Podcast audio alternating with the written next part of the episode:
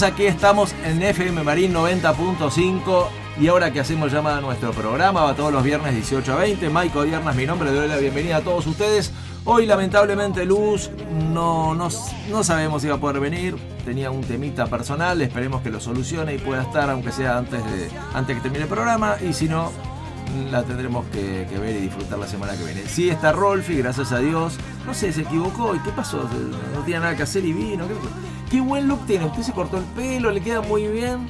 Lo rejuvenece muy bien, me gustó eso, ¿eh? Me gustó, y para usted me corté, ¿vio? Pasé por la peluquería, digo, hoy tenemos programa, me voy a poner. Ahora parece de 30, antes parece de 40. Ahora parezco un hombre. muy bien, muy bien, muy bien. Bueno, muy contento de estar acá. Este, como siempre, como todos los viernes, este puente afectivo entre todos ustedes y nosotros. Y tenemos a dos invitadas maravillosas que están en el piso y una invitada maravillosa que está, ya va a aparecer en, en, en nuestro teléfono, en la línea telefónica. Estamos con Vero Di Tomaso y con Canu Grau. ¿Cómo andan? ¿Todo bien? Muy bien, Mike. Qué lindo no, tenerlas gracias. acá. Qué. Gracias por la Yo invitación. la incorporamos a, a Canu que no la teníamos. Ahora tenemos, ten, venimos en, en dupla. Es verdad. ¿viste? Yo, que le, venir yo le decía a ella, le digo, Vero, tiene que venir tu hija también. Me dijo, olvídate. Y aparte yo siempre que viene mamá los escucho y está muy buena la radio, así que gracias por la invitación. Qué lindo, también. qué lindo. La verdad, un placer y aparte tener... Yo siempre digo que cuando tenemos música en vivo en la radio es maravilloso porque radio y música y canto, ya está. Está todo O sea, combinado. Está todo combinado. Así Sí. que bueno, después vas a, vas a contar de...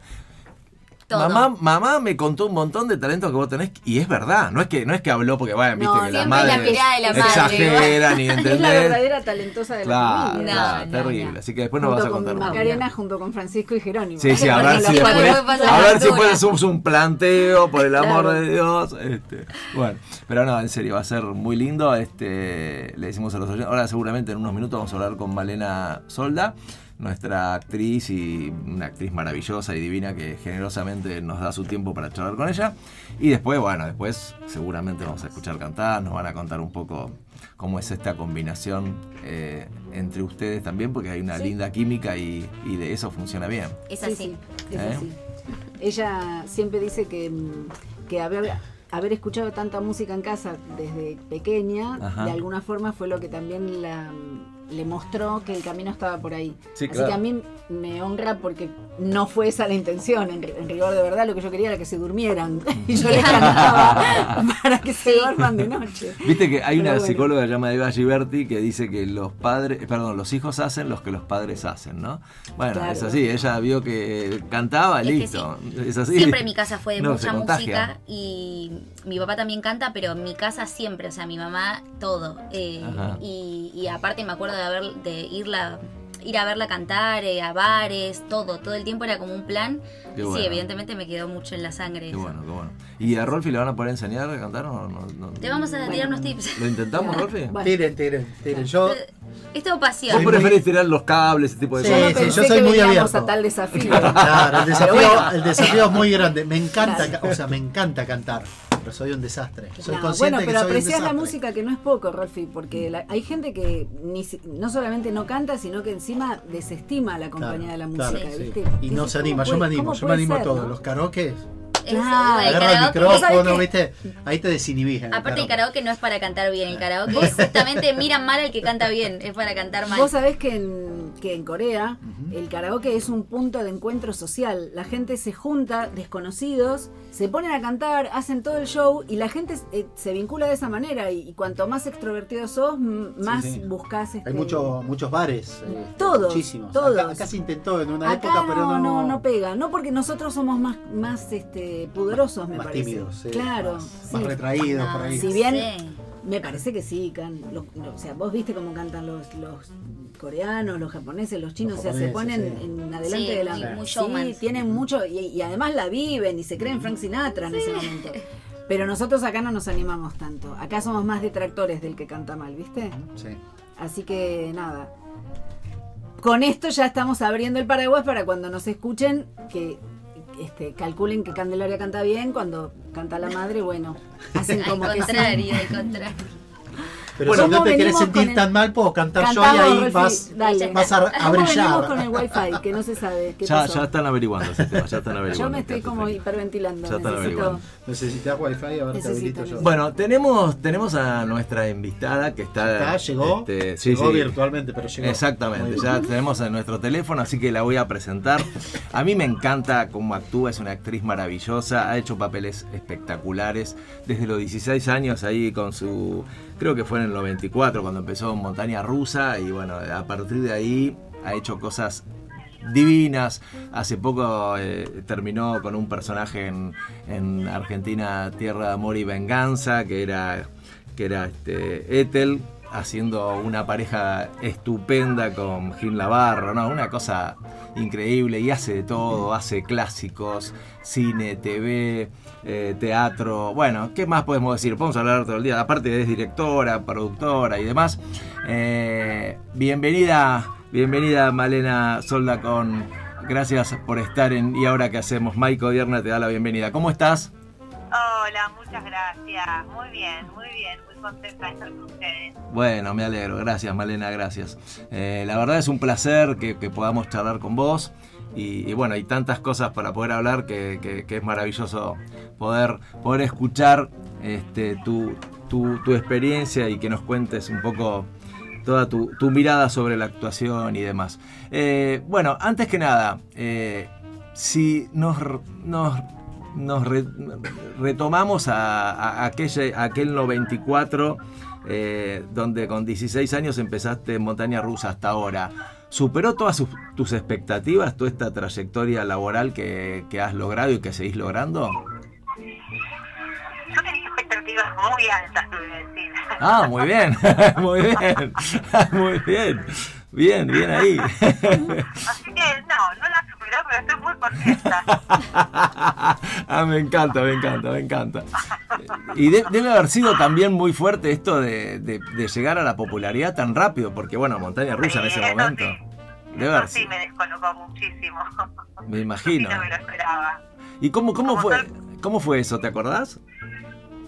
Sí, fue muy desconcertante porque no solo fue que llegó la popularidad muy rápido, porque la televisión es así de, de espontánea y que sucede de un día para el otro, así como llega también va de un día para el otro la popularidad de la mano de la televisión.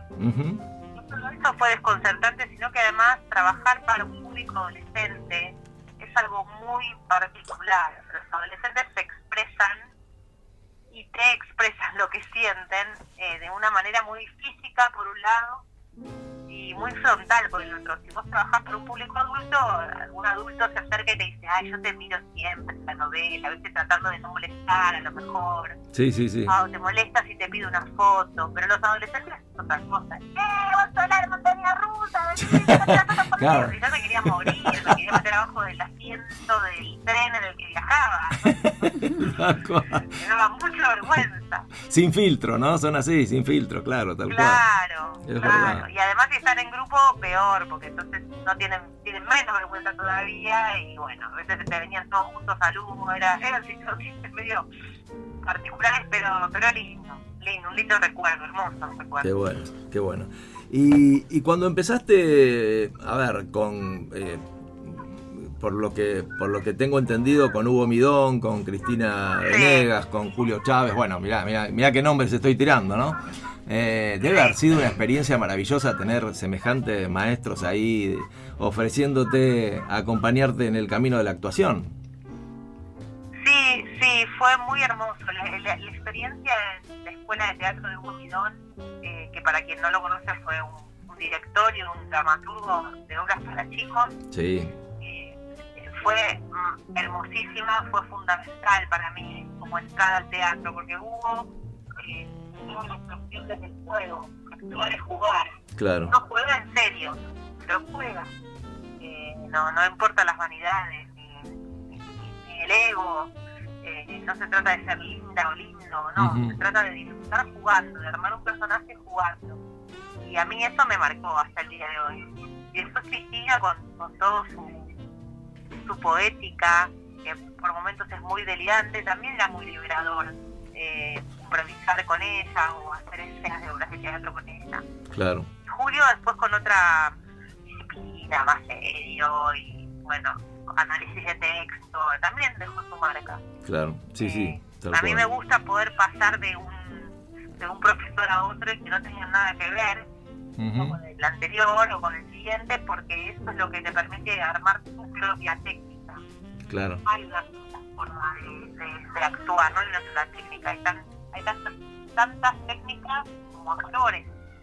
Sí, y todo te nutre, todo te, te hace claro, crecer. y tenés que buscar lo, lo, que vas necesitando. En un momento necesitas trabajar bien el texto, en otros momentos necesitas soltar el cuerpo, en otros momentos necesitas hacer danza, eh, otros momentos necesitas reforzar la voz para no quedarte sin voz en las funciones, en fin.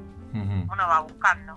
Ahora, Malena, eh, vos has hecho cine, teatro, televisión, cuando vas construyendo un personaje, por ejemplo, este personaje que hiciste de Ethel, que, que maravilloso, eh, con un montón de, de digamos, de, de, costados y matices increíbles, ¿es distinto crear un personaje para la tele que para el cine o para el teatro? Porque, por ejemplo, el teatro tiene una continuidad que, que, no tiene la tele en una escena, y menos el cine. Digo, ¿cómo, cómo, cómo se va construyendo eso? Sí, es diferente. Primero, además, porque el teatro, además de que uno empieza y no para hasta que termina, claro, claro. que es muy distinto al cine o la televisión, uh -huh. tenés la instancia del ensayo y el ensayo en, en privacidad. O sea, claro. la directora o el director con los actores y actrices y nadie más. Y ahí es un momento de experimentar, de probar, de buscar el personaje en la intimidad. Mientras que en la televisión, por ejemplo en ATAM, sí. concretamente en el último, eh, uno, yo eh, iba buscando a él a la medida que iba grabando, por eso que grababa salía al aire. Claro. Entonces, eh, con los años, a, antes me sentía muy incómoda que ese proceso se viera, parecía que estaba mostrando falencias, digamos. Y con los años aprendí a encararlo de una manera distinta, de ser tolerante conmigo y, y bajar las exigencias y decir, bueno, yo en los dos primeros meses de la tira voy a buscar el personaje no sé cómo es, no tengo ensayos previos, así uh -huh. que la búsqueda va a ser en grabación. Y me doy dos meses para encontrarla, para claro. encontrar una punta, ¿no?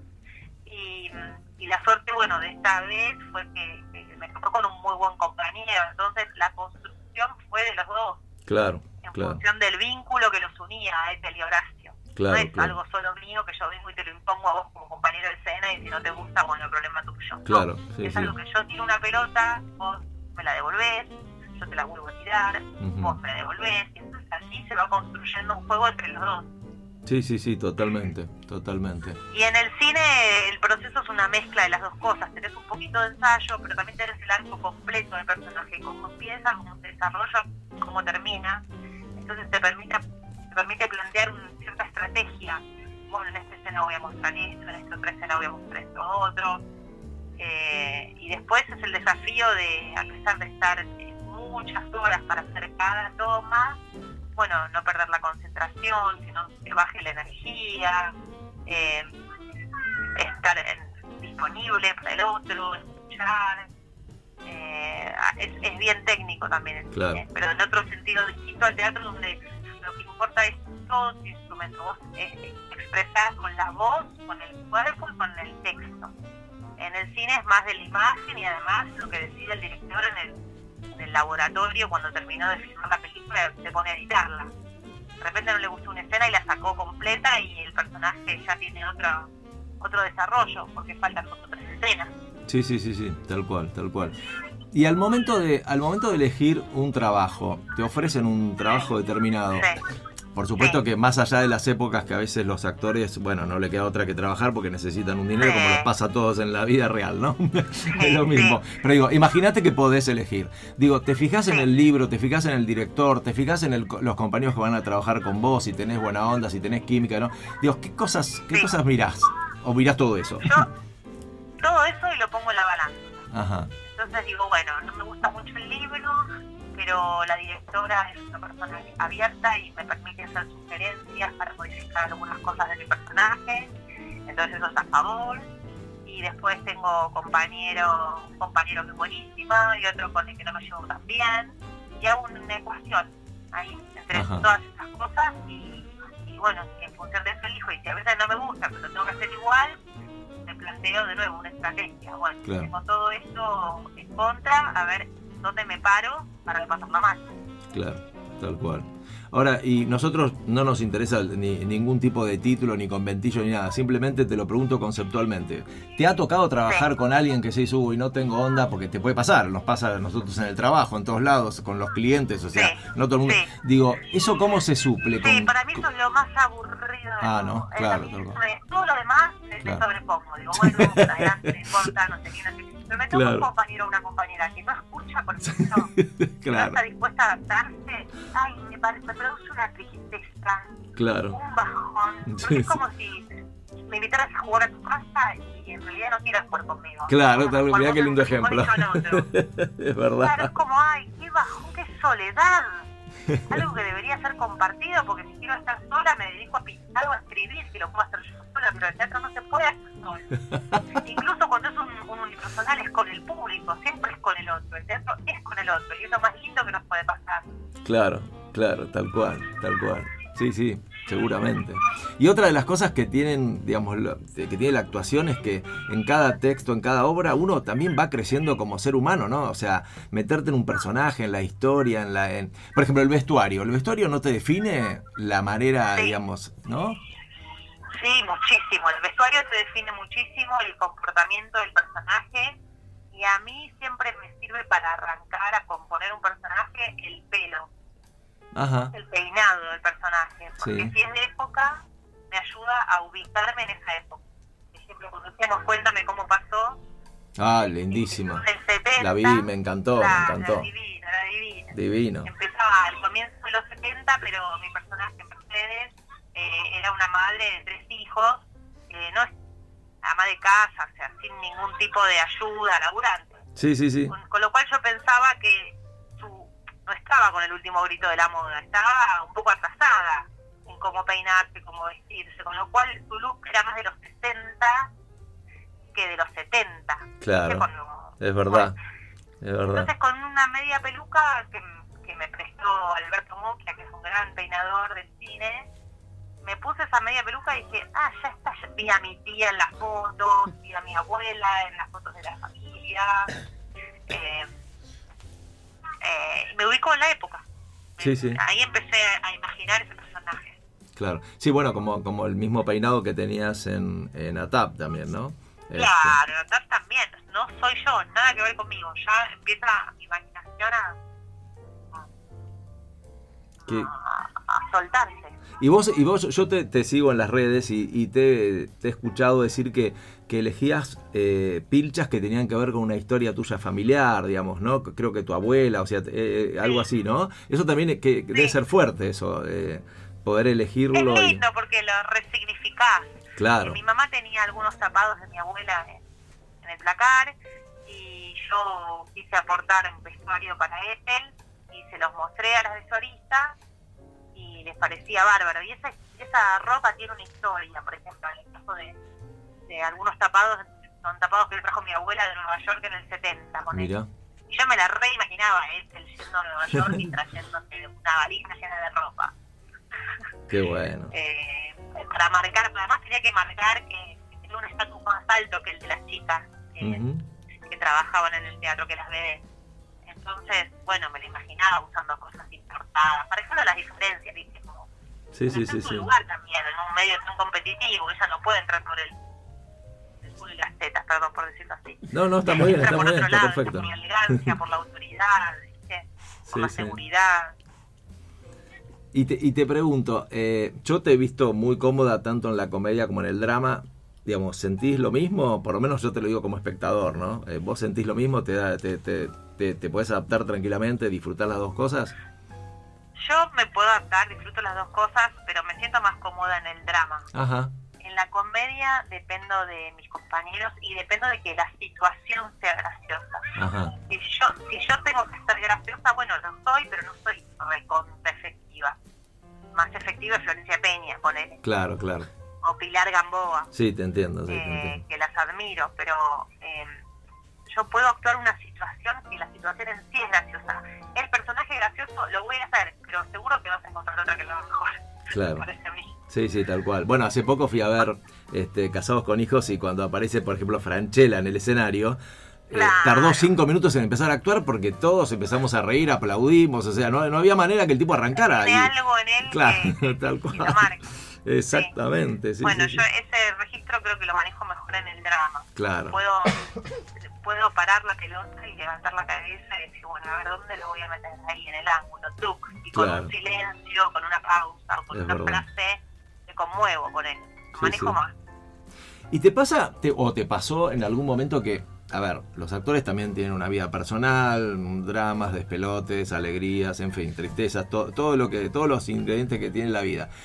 ¿Te ha pasado que haya coincidido algún personaje que tuviste que hacer con lo que te estaba pasando en ese evento en tu vida real? ¿Cómo se hace para poder zafar de eso y decir, ¿cómo, cómo hago para, para ser profesional y no engancharme? Muchísimas veces me Ah. pasó que coincide lo que estoy actuando en teatro o lo que estoy actuando en general con lo que sucede en mi vida. Por ejemplo, La Celestina. Ajá, ¿Viste la Celestina? La Celestina es la historia de una mujer que es casamentera, que une a dos personajes. ¿sí? Siempre cuando cuando estás... Este, ah, no sé si vos usaste la expresión, pero en mi vida yo lo he usado un montón. Ay, mirá la Celestina que sí, tal cual. Nos presentó en una Es verdad. ciega. Sí, bla, sí, bla, sí, sí. bla. Haciendo la Celestina, una compañera de elenco me presentó a el que ahora es mi marido, durante 15 años. Mira. Sí. Después haciendo Yerma, que es una mujer de García Lorca que no puede tener hijos, que amarga la vida y no puede tener hijos, quedé embarazada. No. Tremendo. Después hacíamos Así es la vida, donde la casa de, los, de, de la familia, de la historia es muy importante. Además, en la puesta de Santiago Doria, la escenografía de la casa era maravillosa, era una casa chorizo que giraba en el pistón de Teatro Cervantes y se veía por afuera y por adentro.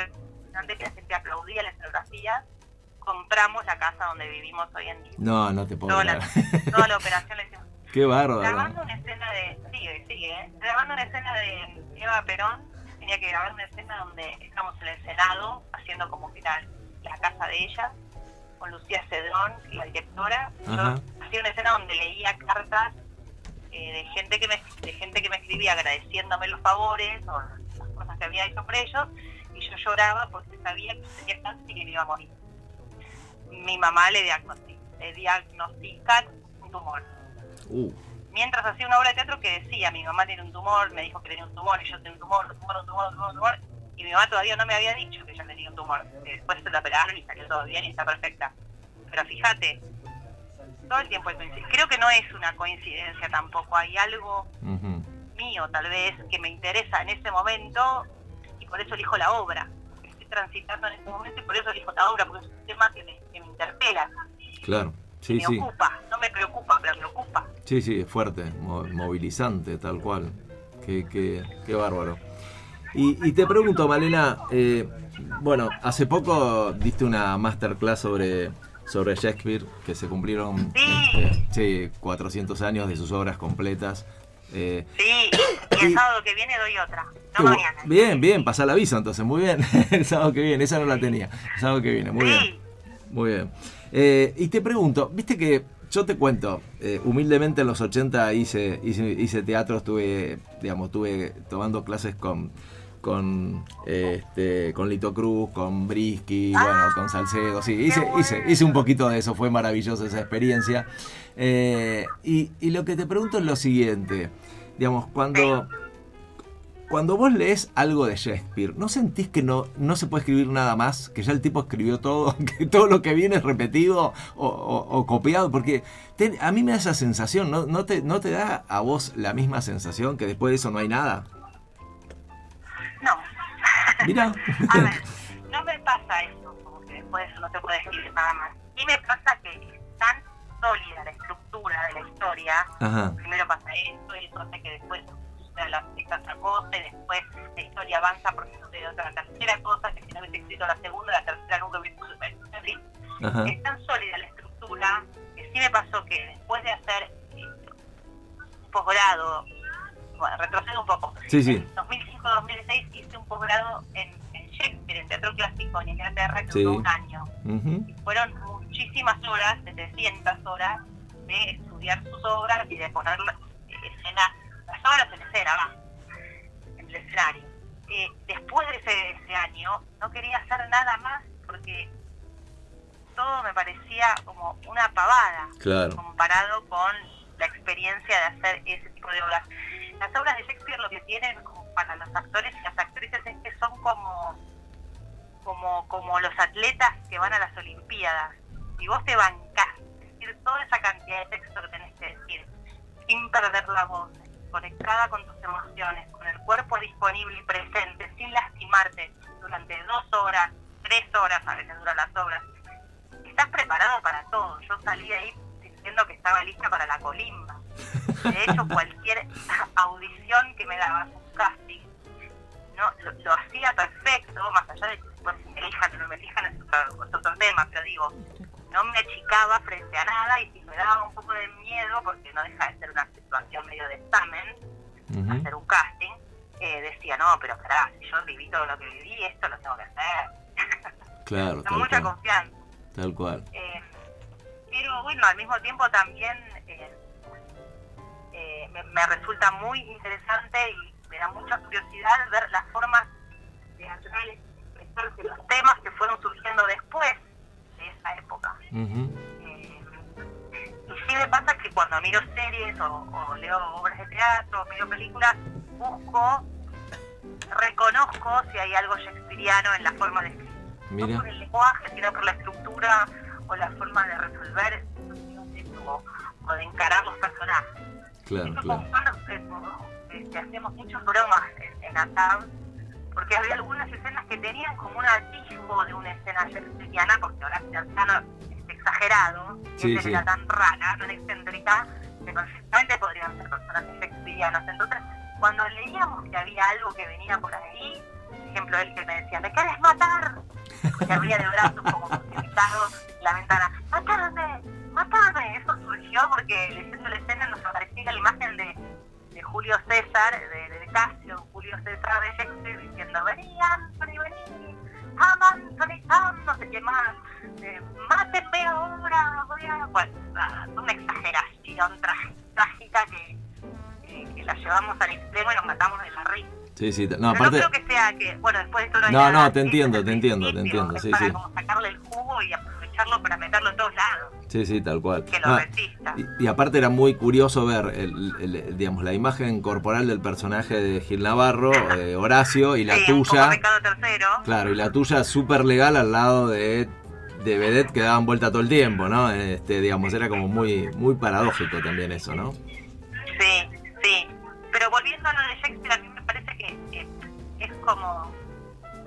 Shakespeare escribía los personajes, eh, a ver, de manera separada, cada uno del otro. Vos podías leer, vos podés leer un personaje en una obra de Shakespeare, solo leer un personaje, sin leer toda la obra, leer todos los parlamentos que tiene, suponete, Julio César, y te vas a dar cuenta de todo lo que le pasa a este personaje a lo largo de la historia. Tal vez no vas a tener una noción muy clara de cuál es el cuento que, que está contando en- en- completa en toda la obra, digamos, pero sí vas a entender en profundidad lo que le pasa a tu personaje, te vas a dar cuenta de lo que le pasa a tu personaje. Pero no por las acotaciones que él pone en el texto, ahí entra, está enojado, eh, le dice con suavidad, porque no hay ninguna acotación, ninguna. Sino por la forma en que él escribe ese, ese teatro y dónde pone los puntos, por ejemplo. Claro, Si vos lees el, el personaje y el personaje tiene punto, punto seguido, punto aparte, en la mitad de un verso y no al final, eh, quiere decir que el personaje está fuera de sí. Mientras que si el punto está al final del verso, quiere decir que el personaje está equilibrado, está en su centro.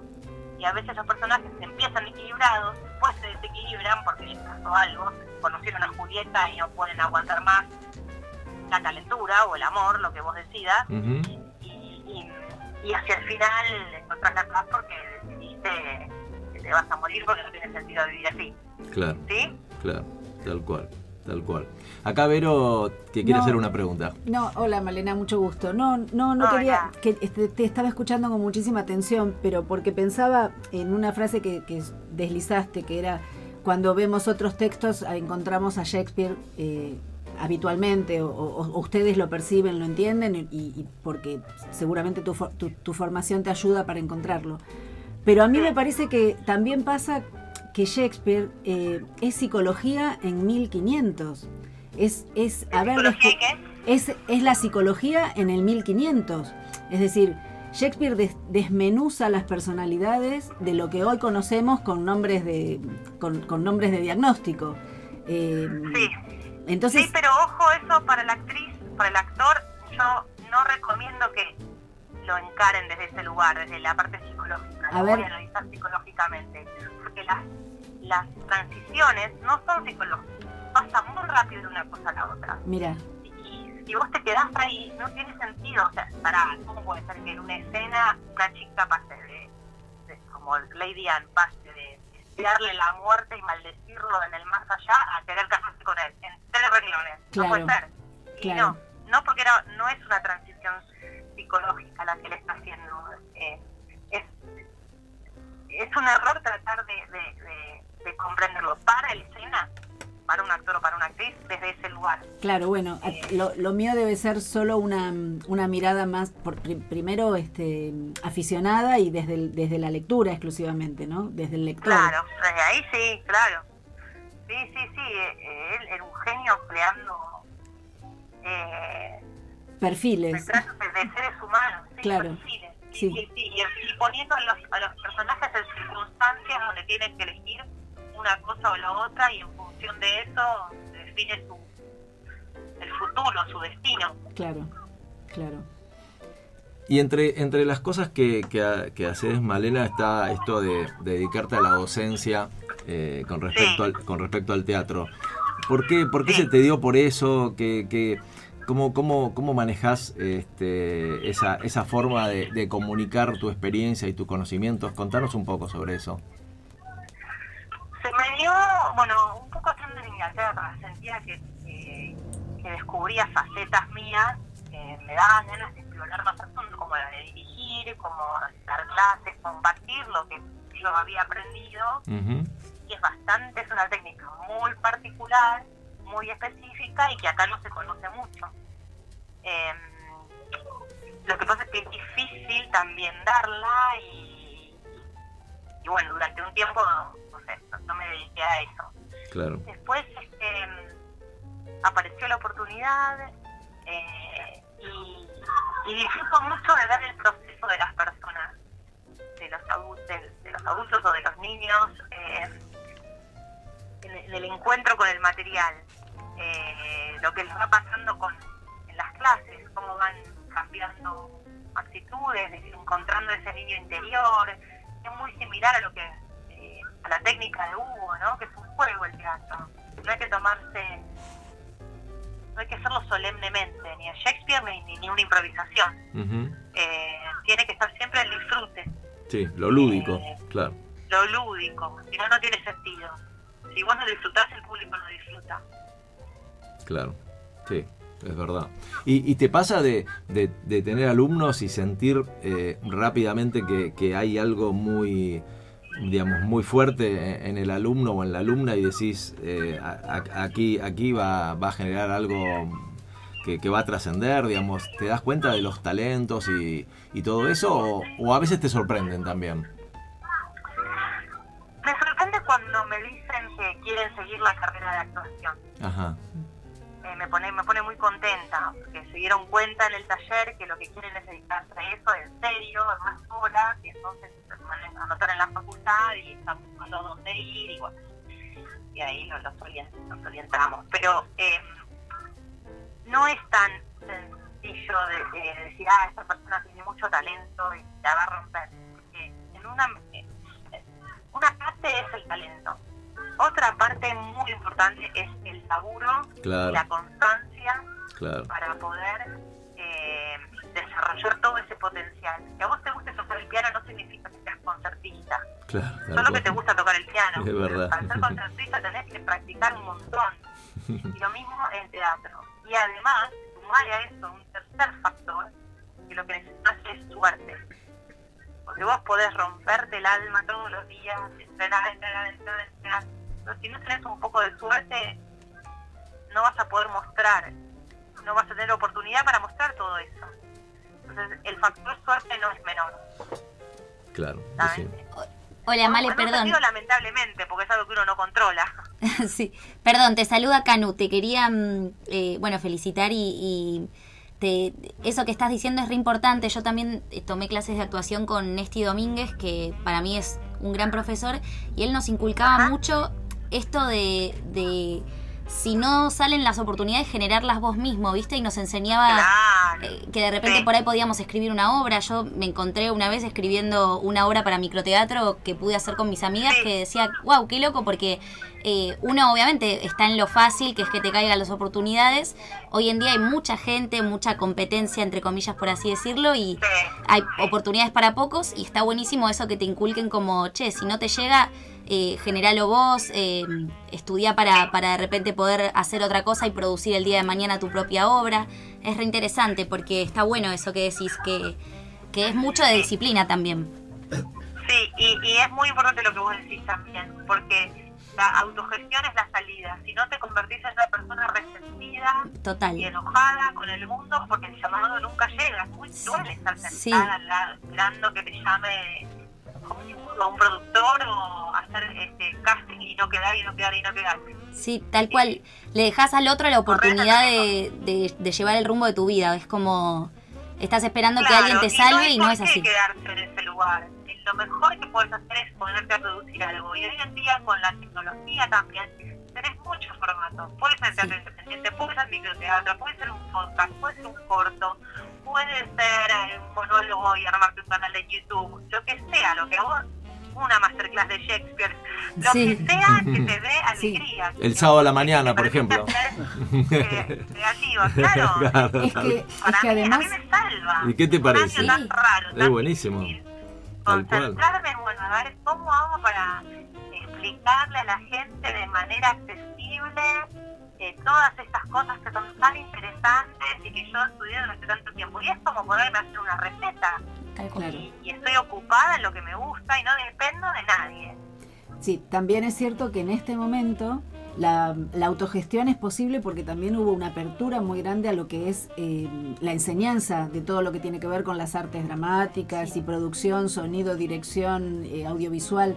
O sea, hoy los chicos estudian eso como antes estudiábamos carreras por ahí más tradicionales. Entonces hay una gran cantidad si no de gente, estudiaste, también tenés un teléfono a mano que te Sí. hacer un corto. por supuesto. Es por verdad. Largo supuesto. también. Sí, igual, No. igual yo creo que ahí es donde, donde también se puede caer en la frustración. ¿eh? Yo eh, suscribo más la idea que venían ustedes hablando de la preparación, de la disciplina, del estudio. A mí lo de la Sí, pero hay un improvisación, momento en que necesitas ponerlo en acción. Sí, Vos sí, te sin te duda. No, te no, te eso- pones- ni hablar, no te seguro. mostrás, es muy frustrante. muy Claro. frustrante. Seguro, seguro que sí. Ahora te quería Porque el teatro preguntar, se completa con el otro, se completa con el claro, público. lógico, La obra no está terminada hasta que no lo probás frente al público. lógico. Total. Si no, es para tres gatos locos que estamos adentro de, un- de una sala. Sí, totalmente, sí, totalmente autosatisfactivo, digamos.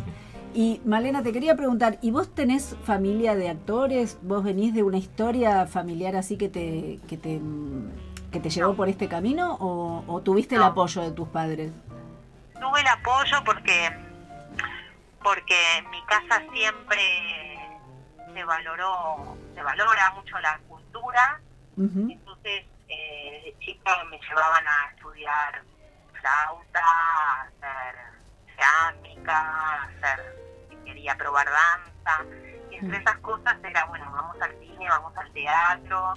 Y eh, eran las obras de Hugo. Y yo salía prendida a fuego de las obras de Hugo. Claro. Podía claro. comprarme después la música y cuando llegaba a mi casa las cantaba y las bailaba 200 millones de veces. Mi mamá, que siempre fue muy Intuitiva. eh, perceptiva y Claro. presente, dijo, chica que algo con esto. Claro, Y dijo, mira, hay una escuela de Hugo, ¿querés ir? Sí, sí, quiero ir. Bueno, vamos, pero no fue para ser actriz, vamos para que expreses y, y causar un poco esto que, que te sale de cantar y bailar y actuar. Claro. Yo cuando llegué ahí dije, no, yo quiero ser actriz y me quiero distraer. Qué Hasta que no empecé a trabajar no, no lo tomaron como, bueno, bárbaro, pero seguí estudiando.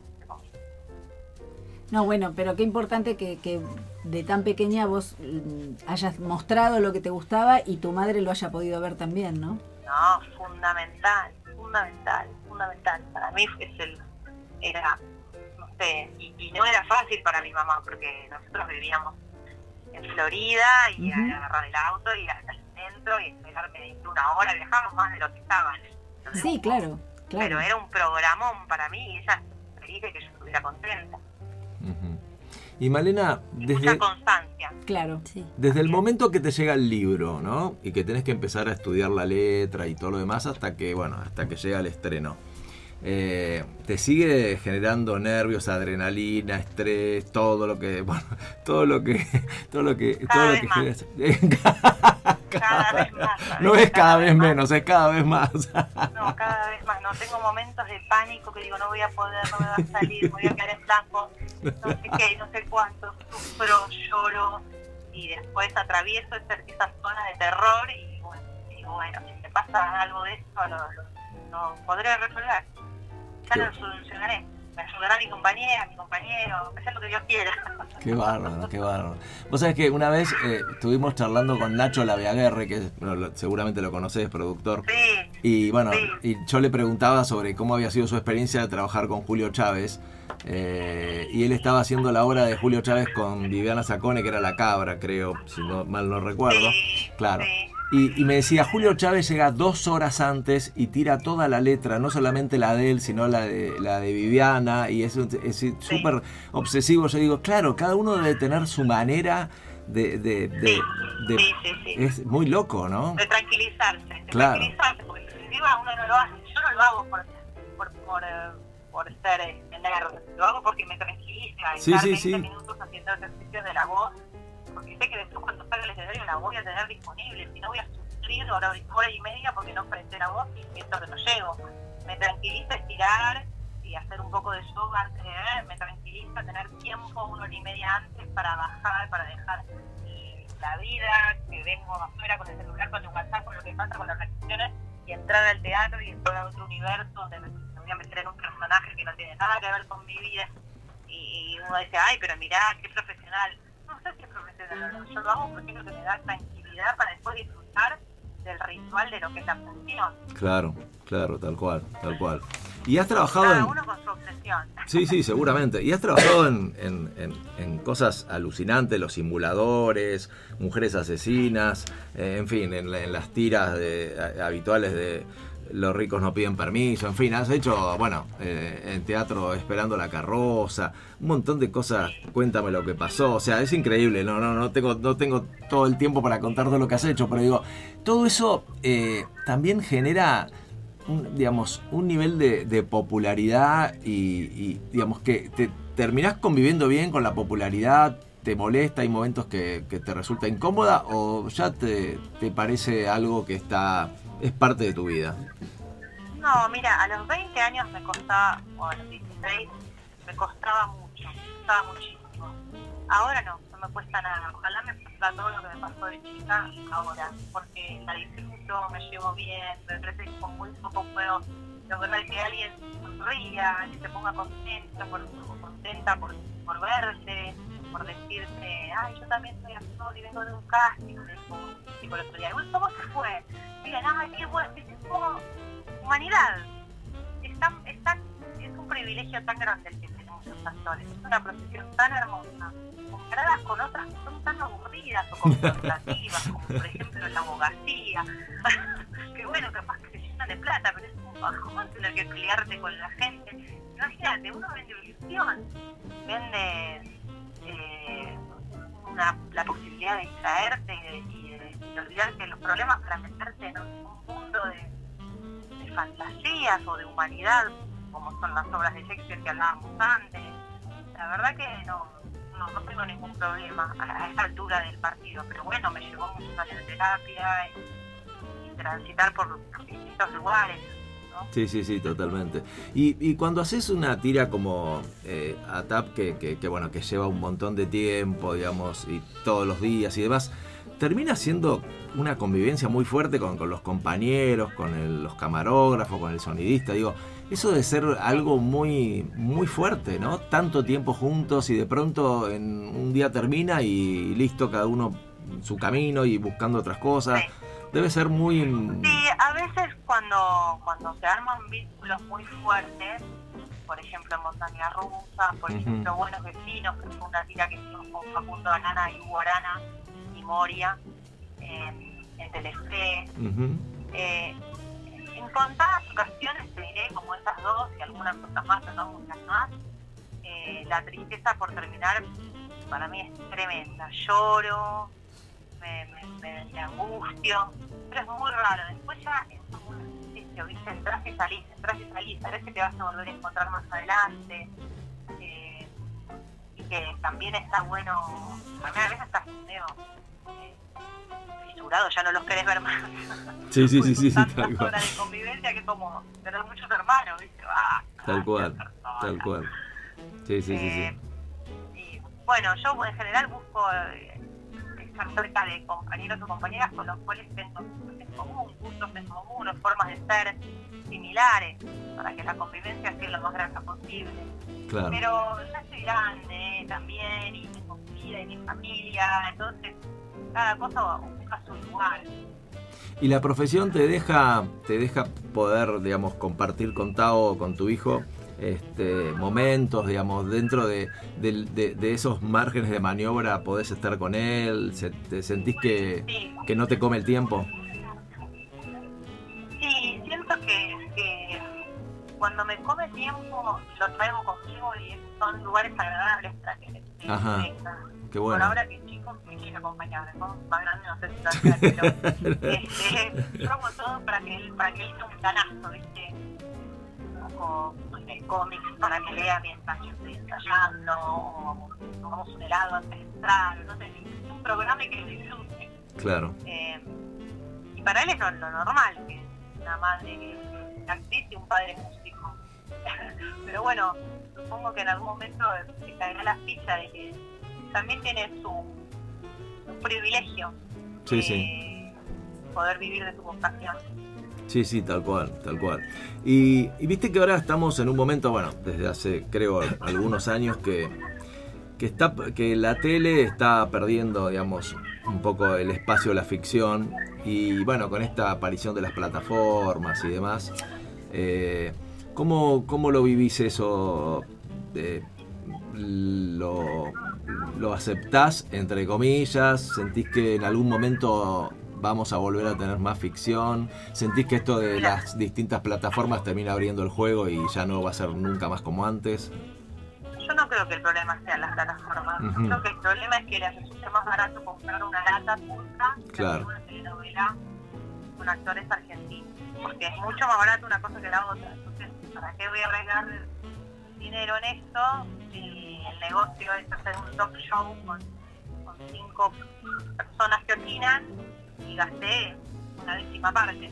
Claro, Eh, me parece que esto es muy peligroso porque porque la, la ficción eh, es parte de, de- quienes somos, es una oportunidad para, para, para reconocernos, nuestros personajes, nuestra idiosincrasia, nuestros, los temas que nosotros queremos este, hablar, que nos gusta eh, escuchar, que necesitamos decir, mientras que en las plataformas, por ejemplo, eh, no se deciden en Argentina, se deciden en otro lugar o en una mezcla entre Miami y el mercado de Sudamérica, es todo más, más borroso. claro. Eh, no, pero eh, insisto, en general las plataformas necesitan un socio que es un canal. Eh, entonces no debería ser un impedimento que haya tantas plataformas, no debería ser un impedimento para que haya ficción en la televisión. El problema está en otro lado. Creo que el problema es que es mucho más barato y no hay nada que nos proteja de, bueno, ¿para qué voy a invertir en una ficción nacional si compro una turca y ya está? Sí, sí, Porque sí. eh, l- eh, las estadísticas dicen que el 40% de la gente sigue mirando televisión. O sea, hay un público para la televisión. Lo que pasa es que o no le están dando la tecla con la temática, con la producción, con los factores, no sé. Hay algo que no está funcionando en las ficciones argentinas en los últimos tiempos y además son carísimas de hacer, entonces si además van a perder plata y no, ¿para qué? Claro, claro. una turca y ya está, que, Sí, que sí. tienen el mercado re estudiado y, y listo, en lugar de buscar una forma de que sea sustentable Sí, sí, te entiendo, te la entiendo. producción, porque en una época se exportaban, entonces ahí se cierran los números. ¿Te acordás más allá del horizonte? Ujú, Sí, claro. Esas novelas que se vendían en Italia, en Israel, se perdieron gran parte del mercado. Sí, sí. No sé por qué, no, no- sé por qué. Ahora, ¿qué, qué, qué- cómo, cómo nuestro país genera actrices y actores maravillosos? ¿eh? Realmente es un semillero. Y en ese sentido, el cine es- le va mucho, se le va mucho mejor. Tiene el respaldo del Instituto de Cine, no el que va a querer cerrar. Claro, Fíjate lo que fue San Sebastián, que es uno de los festivales más, el más importante de España, la presencia argentina era apabullante. Y Sí, los sí. premios que ganamos, impresionantes. sí, sí, sí, sí. Sí, aparte siguen apareciendo, vos ves talentos increíbles que, que, que te siguen asombrando y, y bueno, y eso me parece que, que habla muy bien también por la cantidad de teatros que hay en, en Buenos Aires, escuelas de Sí, teatro. Sí, sí, sí, total. como que es inagotable, eso está, está buenísimo, está buenísimo y, y estamos dentro de las capitales más, más grosas en ese sentido, ¿no? Que, que también nos da mucho orgullo y, y me parece que, que nos hace bien a todos. Y yo también quiero decirte que, no sé, eh, a veces tengo la sensación de que ustedes, los artistas, los, las actrices, los actores, digo, cómo, qué loco que no, que, que puedan generar cosas tan increíbles y, y quizás ni siquiera pueden ser conscientes porque, a ver, lo que genera el otro es imposible que ustedes puedan tomar la dimensión exacta que tiene. Y, y, y pasa, digamos, eh, es como esa, esa sensación de, de saber eh, que, no sé, a mí me, me- me pasa muchas veces, yo soy un amante del teatro, del cine, de, digamos, me, me encanta todo eso. Y, y cuando, no sé, te voy a dar un ejemplo, cuando falleció China Zorrilla, yo sentí que se había Sí. ido un familiar, una parte de mi vida Sí, se fue, ¿entendés? O Halcón, eh, ¿viste? Eso- esos Sí. personajes que sí son tuyos, ¿viste? Sí, sí, sí, es, es muy es muy es muy loco todo eso lo que lo que se genera y cómo forman parte de la historia de cada uno de eh, no sé eh, eh, yo me acuerdo te voy a contar algo muy loco cuando fue cuando estabas haciendo vivir sin permiso eh, yo estaba estaba con un problemita de salud estaba internado y, y yo lo veía todas las noches y, y, digo eso me quedó a mí ¿entendés? grabado en una parte de mi historia digo y así debe pasar con un montón de, de personas que sienten eso, ¿no? Sí, sí, sí, sí, tal cual. Sí. Por eso te digo, es una profesión muy noble. Muy noble. Tal cual, tal cual. Una vez, una vez, este, Alfredo Alcón en una charla que, que yo asistí en la casa del teatro que dio él, dijo que, que a veces está bueno que los actores no tomen conciencia de, de lo que generan porque si no les daría un vértigo terrible que, que, que- que no podrían no podrían hacer nada. Y es cierto, porque la responsabilidad es tan grande que, que, es muy loco lo que generás, ¿no? Sí, sí, creo que está bien no, no, no tanta... Tal cual. Va, tal no cual. sé, depende cómo lo maneje cada uno. Sí, Lo sí, sí, sí. mejor tener conciencia y si podés, sí, claro. Tal cual, tal cual. Bueno, Malena, gracias por, por este tiempo tan lindo que nos regalaste. Es un placer escucharte. No, gracias a ustedes. Contanos un poquito lo ¿puedo de- pedir algo, algo más? Lo Sí, de- sí, con-. Contanos un poquito lo de lo de lo que vas a repetir de la masterclass. Contanos un poquito. Sí, eso, eso quería contarles. Sí, sí. Em, es una masterclass que dura una hora y después hay media hora de, de preguntas y respuestas y la estoy haciendo por Zoom em, y, y la voy a hacer el 28, el sábado 28 a las 10 de la mañana. Ajá. Eh, y es súper interesante para actores, para actrices, para guionistas, para directores o directoras. Habla un poco sobre el contexto de cómo, cómo aspiran a producir las obras de teatro en esa época, cómo les escribían los autores y qué pautas ponía Shakespeare en la obra para que el actor se diera cuenta cómo tenía que actuar este personaje sin ensayar, no ensayaban. Eh, así que es, es bastante novedoso para la Argentina porque son este, investigaciones que, que se hicieron en inglés y salieron hace poquito y no están traducidas todavía. Entonces, eh, más mi propia experiencia, así que en el medio me mando algunos monólogos, Qué bueno, son muy muy hermosos. qué bueno. Y bueno, nada, si lo quieren hacer, el, el link para acceder está en perfil de Instagram, que es Malena Solo OK. Entran a mi perfil y ahí hay un link y pueden entrar y ver toda la información y Qué bueno. un lugar, etcétera. Qué bueno, qué bueno. ¿Y tenés algún proyecto en vista, algo que, que se pueda contar o no? ¿O todavía Sí, no? me voy a filmar una película ahora el mes que viene a Puerto Madrid. Uh, qué bueno. sobre- sí, hermoso, con, en el marco de, de lo que es este lugar maravilloso, con las ballenas y las, las orcas y, y las focas y toda la naturaleza apabullante. Qué lindo, qué Sí, lindo. hermoso. Qué bueno, qué bueno. Bueno, Malena, Malena Soldá, la verdad, sos una dulce, tierna, divina, que, que nos has regalado un, un- un cachito de tiempo de tu vida. Es maravilloso escucharte. Y bueno, y seguramente mantendremos el contacto y bueno, voy a tratar de estar ese sábado ahí, ¿eh? escuchándote. Dale, dale, dale. Pues me encantaría. Acá toda la Sí, mesa está.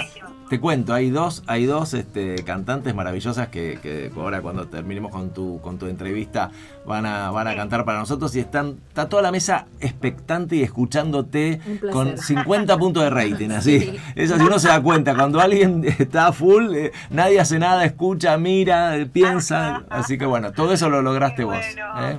Qué bueno, me alegro mucho. Bueno, y gracias porque la verdad que es, es muy lindo todo lo que haces y, y- y nos encanta. Y ella además Gracias. tiene una calidez, Gracias. Sí, una sí. calidez muy, muy Tal agradable. cual. Tal cual, esa luz que tenés. Un beso grande, Malena, y que Dios te bendiga a vos, a tu familia y lo mejor, lo mejor para vos. ¿eh? Gracias, muchas gracias a ustedes. Buen fin de semana. Gracias. Gracias. Chau, chau. Chau, chau. Hasta luego. Chao, chao. Qué divina, espectacular, Divina. espectacular. Bueno, ponemos un, un temita este, para cortar un poco y después, bueno, venimos con Vero, con Cano, a full, música, todo lo que sea. ¿Qué te, qué te parece si le digo a Canu que elija el tema? ¿Te parece bien? Dale, ¿qué tema querés Ay, qué escuchar? Eh, El que se te ocurra, el que se te ocurra, el libre. Total está YouTube ahí que, le tocas el timbre y te, ¿Qué te abre y te da todo. Lo que se te ocurra. eh, ojos de papel. Muchachos, ojos de papel. Dale, Bueno, ahí está, encanta. Qué grande, Spinetta. qué grande el flaco, por Dios. Una Qué- gran elección. Qué ser humano increíble, por favor. Bueno, ¿ves lo que te pasaba, lo que te pasó a vos con, con, con China Zorrilla? Con, A mí me pasó con Spinetta, fue una tristeza profunda. Sí, también, por supuesto. Y, por y una cercanía, ¿viste? Una- y yo nunca fui fanática de nadie, pero, pero la muerte de él sí me, me, me dio esa sensación de pérdida cercana, ¿viste? Claro, claro.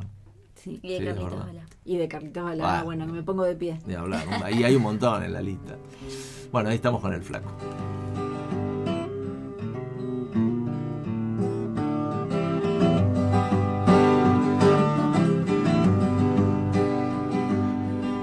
Muchacha, ojos de papel, ¿a dónde vas? Quédate hasta el alba. Muchacha, pequeños pies, no corras más. Quédate hasta el alba. Sueña un sueño despacito entre mis manos hasta que por la ventana suba el sol. Muchacha, piel de rayón, no corras más, tiempo es hoy. Y no hables más, muchacha, corazón de tiza, cuando todo duerma, te robaré un color. No hables más, muchacha, corazón de tiza. Cuando todo duerma,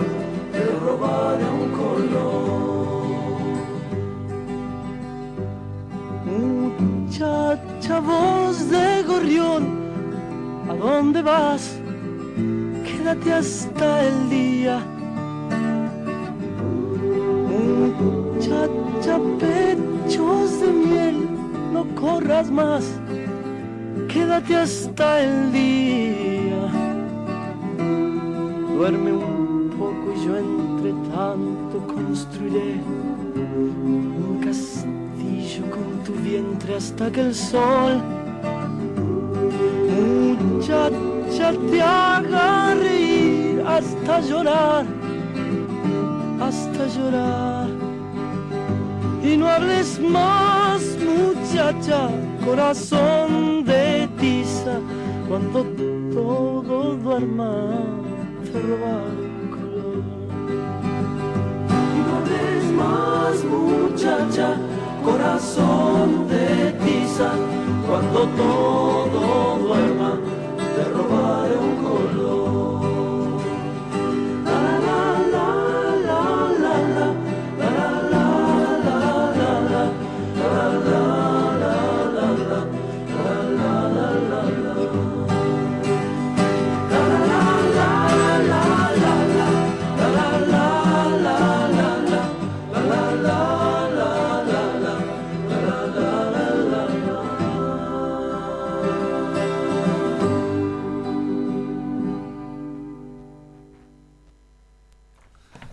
Bueno, y bueno, y vamos a pasar del teatro, eh, que, con el cual estuvimos conversando con Malena Soldá, a la música. O sea, ¿entendés? tiene que ver, todo tiene que ver con el arte. Todo está conectado. Son re hermanos ahí, ¿no? Eh, sí, literal. Y, y la radio ni hablar. Había, había un, bueno, Canu no creo que lo conozca porque es muy niña. Eh, Guerrero Martínez, un monstruo de la radio, decía que el, la radio es el teatro de la mente. Claro. Y Y en el teatro ahí están las actrices, los cantantes. Es que todo. son todos medios de expresión. Exactamente. Y- Tal cual. Qué linda voz tenés. a todo esto. Gracias. muy bien, muy bien, muy La bien. heredé de mi madre. Muy bien. Bueno, estamos con, con Vero Di Tomaso y, y con Canu Grau, ¿eh? dos artistas maravillosas. Eh, hoy, hoy la vamos a dejar descansar a, a Vero con el tema de la justicia. Hoy vamos a- vacaciones, ¿no? Hoy va a estar de recreo, está- ¿eh? así está que de vacaciones, ya así que- el pacto hoy- tácito era, no, hoy vamos, a, hoy vamos a disfrutar. Hoy. Todo música. Encima estamos en un fin de semana. No, es que además, este, Claro. de, de verdad, est- estoy terminando mis vacaciones. Tuve un, un- La verdad es que hay mucho trabajo y, y por suerte tenía unos días que podía tomarme y, y traté realmente de desconectarme. Las chicas de mi trabajo hacían lo posible para que no. Me llamaban y me decían, pero vos descansa, vos Claro, descansa. claro, claro. pero si no Es me verdad. dejan de llamar. Viste que ni siquiera dije la doctora, no, nada. No, no, no, Dije, hoy no, hoy Vero vine- Di Tomaso, listo, ya está. Sí, hoy Eh. viene con en el plan, hoy viene en el doble plan de madre primero y cantante después. Exactamente. Bueno, eh, a ver. ¿Qué, qué decirles? Primero, gracias por estar acá. No, Me- vos, cuando siempre Vero me vos. contó, dije, no, tenemos que hacer algún día un programa con, con Canu. Y, y lo que quiero que, que- que nos cuenten es eh, cómo es la, la trastienda, ¿no? Cuando de pronto les toca cantar algo juntas, no sé, van a algún lado, empieza. Digo, tienen los mismos gustos musicales, a veces hay que negociar, a veces Vero dice, bueno, listo, esto no me parece tan maravilloso, pero vamos, y vos, vos le decís a ella lo mismo. Por supuesto que hay un montón de cosas, a ver, decís el flaco Pineta y ya está, nos enamoramos todos, no hace Obvio. falta. Pero digo, ¿hay algo de eso? ¿Hay, hay negociaciones? ¿Hay... Por, por suerte, eh, eso que te contábamos fuera del aire, que yo, o sea, nos- me crié en una casa muy musical donde ella siempre escuchaba lo que a ella le gustaba y un Claro. poco por... Es como que te termina gustando de tanto Mm. que lo escuchás y además ella es de, de escuchar... No me gusta decir buena música o mala No, música no, no. porque yo eso Si te gusta o no te gusta, tal cual. listo, Pero coincidía mucho con mis gustos también. Eh, Spinetta, Cerati, eh, no sé, escuchaba mucha música en inglés que también me gusta. Y siempre que cantamos como que nos terminan gustando las mismas canciones y decimos, bueno, obviamente yo hago música y no hago quizás tanto el estilo que a ella le gusta, pero tengo la suerte de que le gusten mis canciones también. Entonces eso está bueno porque es súper real, ¿viste? Y cuando hay algo que por ahí no le gusta tanto también me lo dice. Y Claro. cuando tenemos que cantar algo, estamos muy conectadas con eso. Eh. Y, y cuando, y cuando vos componés, eh, viste que a veces uno compone temas, canciones, textos desde algún lugar donde, bueno, le tocó vivir una historia. Siempre. Y a veces componés con algo que decís, y no, por ejemplo, no sé, yo a veces doy el- este ejemplo que es increíble, Marianne Walsh nunca fue mamá y escribió cosas con una sensibilidad increíble Sí. sobre los chicos, ¿entendés? Digo, ojo, no, es- no es necesario serlo, pero quiero decir, que qué loco Sí. Digo, ¿te pasa eso de al ser tan tan joven, digamos, contar una historia que quizás ¿No la viviste? Bueno, me pasó que cuando empecé a escribir canciones, a mí siempre me gustó mucho eh, eso, escribir. Como Mm. contaba hace un rato, también había escrito una obra en su momento cuando estaba muy con la actuación. Eh, me di cuenta que me gusta mucho el, el poder que tiene la, la escritura. No estudié eso, pero siempre me gustaba desde chiquita. Es como que veía una frase que me gustaba y me las anotaba. Tenía cuadernos que, que tenían frases y cosas. Y de hecho la música siempre me conectó más que nada por eso, por las letras. Y obviamente a la hora de escribir una canción, lo primero que hago es como ver qué me está pasando. Es de la manera más fácil que me, me sale expresarme. Hasta muchas veces lo que no puedo poner en palabras yo de decirle algo que me pasó a alguien, no, me cuesta y en una canción lo puedo como escupir y, decir. Claro. Eh, ahora estoy teniendo como ese desafío de, de decir, bueno, che, estaría buenísimo empezar a, a escribir cosas que capaz que no viví, probar, imaginarlo y decir, me pongo en, el- en el- la piel de esta persona que vivió esta situación y tratar. Tengo algunas cositas, no salieron, pero intento siempre como hacer ese ejercicio porque en algún momento se te acaban las historias Qué también. bueno. Y, y vos, Vero, eh, cuando eh, elegís un tema para, para cantar, porque te gusta, porque te sentís identificada además, también te puede pasar que decís, ay, qué lástima, mi voz no da para este registro, no sé, no, no, no, Eh, no quiero tocar de oído, pero no, digo, no, no, se supone sí. que hay voces para un Obvio. registro, para otro, digo, ¿te puede Sí. pasar eso también? Sí, lógico, pero por suerte mm, haber tenido una base de estudio me permite eh, transportar la canción al registro mío. Claro, Eh, adaptarla. Claro, hay, hay canciones que, que, van a sonar mejor en una voz más grave. eh, las voces brillantes de las mujeres, que en general son las que me gustan a mí, son las canciones que yo puedo replicar. Pero hay muchas canciones, Sandro, por ejemplo, tiene un registro que es rarísimo, porque mm, eh, para mi tono es, es bastante complejo encontrar el- el- la tonalidad en donde yo tengo que cantarlas. Eh, obviamente no son canciones pensadas para la voz de una mujer, y sin embargo, como a mí me gusta mucho lo que dicen, yo las canciones las elijo por la letra. Claro. Cande tiene una cosa para mí que es maravillosa, que es esta posibilidad de escribir lo que canta. Eh, yo se lo admiro y se lo digo siempre, eh, porque no, no es fácil escribir, no es, no es para nada fácil escribir. Y mm, que tenga ritmo, que tenga sentido, que tenga sonoridad, no, no es fácil, no es ponerse a garabatear en un papel. Y yo soy más intérprete, yo soy eh, eminentemente intérprete. A mí me gusta cantar lo que otros dicen, que una vez te lo dije. Sí, si claro. lo dijeron mejor, ¿para qué me voy a esforzar yo? Yo lo, yo lo transmito. Es verdad. nada ¿Y nunca se te ocurrió componer? No, no. No, no, no. Ni no. aunque sea de no, decirlo soy bien. tan no, no, no, soy, soy un horror. No, me, me parece. No, no, lo que, lo muy poco que hice no me gustó y preferí no. No, de verdad me siento más cómoda cantando lo que otros dicen y, y teniendo artistas tan maravillosos que han escrito cosas tan Claro, lindas. que lo hagan como- ellos, ¿no? Claro, Chico Novarro. Chico Novarro, Eladia Blasquez, qué sé yo. Bueno, Armando Manzanero. Sí, no, no. Eh, ahora estoy copadísima con un, con un artista que se llama Andrés Cepeda, que tiene unas canciones Ah, divinas. Y, y nada, y, y nada, y encuentro unos, unas joyas, viste, ahí en Latinoamérica. Digo, qué bárbaro. ¿Y podés tirar algo de ¿Qué? él acá? ¿De Andrés Cepeda? Ahora puede ser. Si yo te apuro, me, me, me echás Me feliz, no hay ningún claro, problema. ya estás como- Claro, claro. Ah, si Sí, te tiró me Bueno, a ver, espérate, sí. Cuando Sigan quiera, no hace hablando. falta. Ahí y está. busco a ver si puedo cantar algo de él. Ahí sí. está, ahí está. Sí, porque hay Con- un tema que es muy lindo. Mientras que- tu, tu mami este, me, me mira con cara de odio, este, no, no. Eh, mientras tu mami busca, contanos eh, tu paso por Disney. Ay, bueno, eso fue increíble. Eh, Me encanta porque le brillan los ojos, ¿viste? Sí.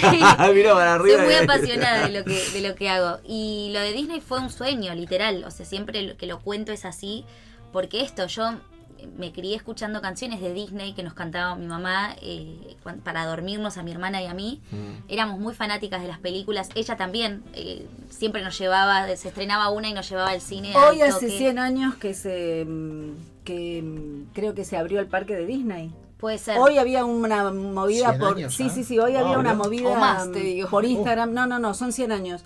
Hoy había una movida por Instagram que vos tenías que subir una foto porque había un cuadro que decía hoy se cumplen 100 años Sí. de Disney, entonces subías tu foto alegórica en Disney, todos Ajá. subíamos la foto del Claro. castillo, ¿no? Sí. O sea, Literal. la car- cara a la cámara, castillo atrás, Sí. pero sí, este, Y eso fue- totalmente fue Disney. siempre así, eh, porque además tiene toda la magia de, de todas las historias. Soy ¿Y- fan y de todas las ma- te películas. mandaste sola? ¿Cómo, cómo Eso fue eh, muy loca la historia. Eso habla también de mi personalidad.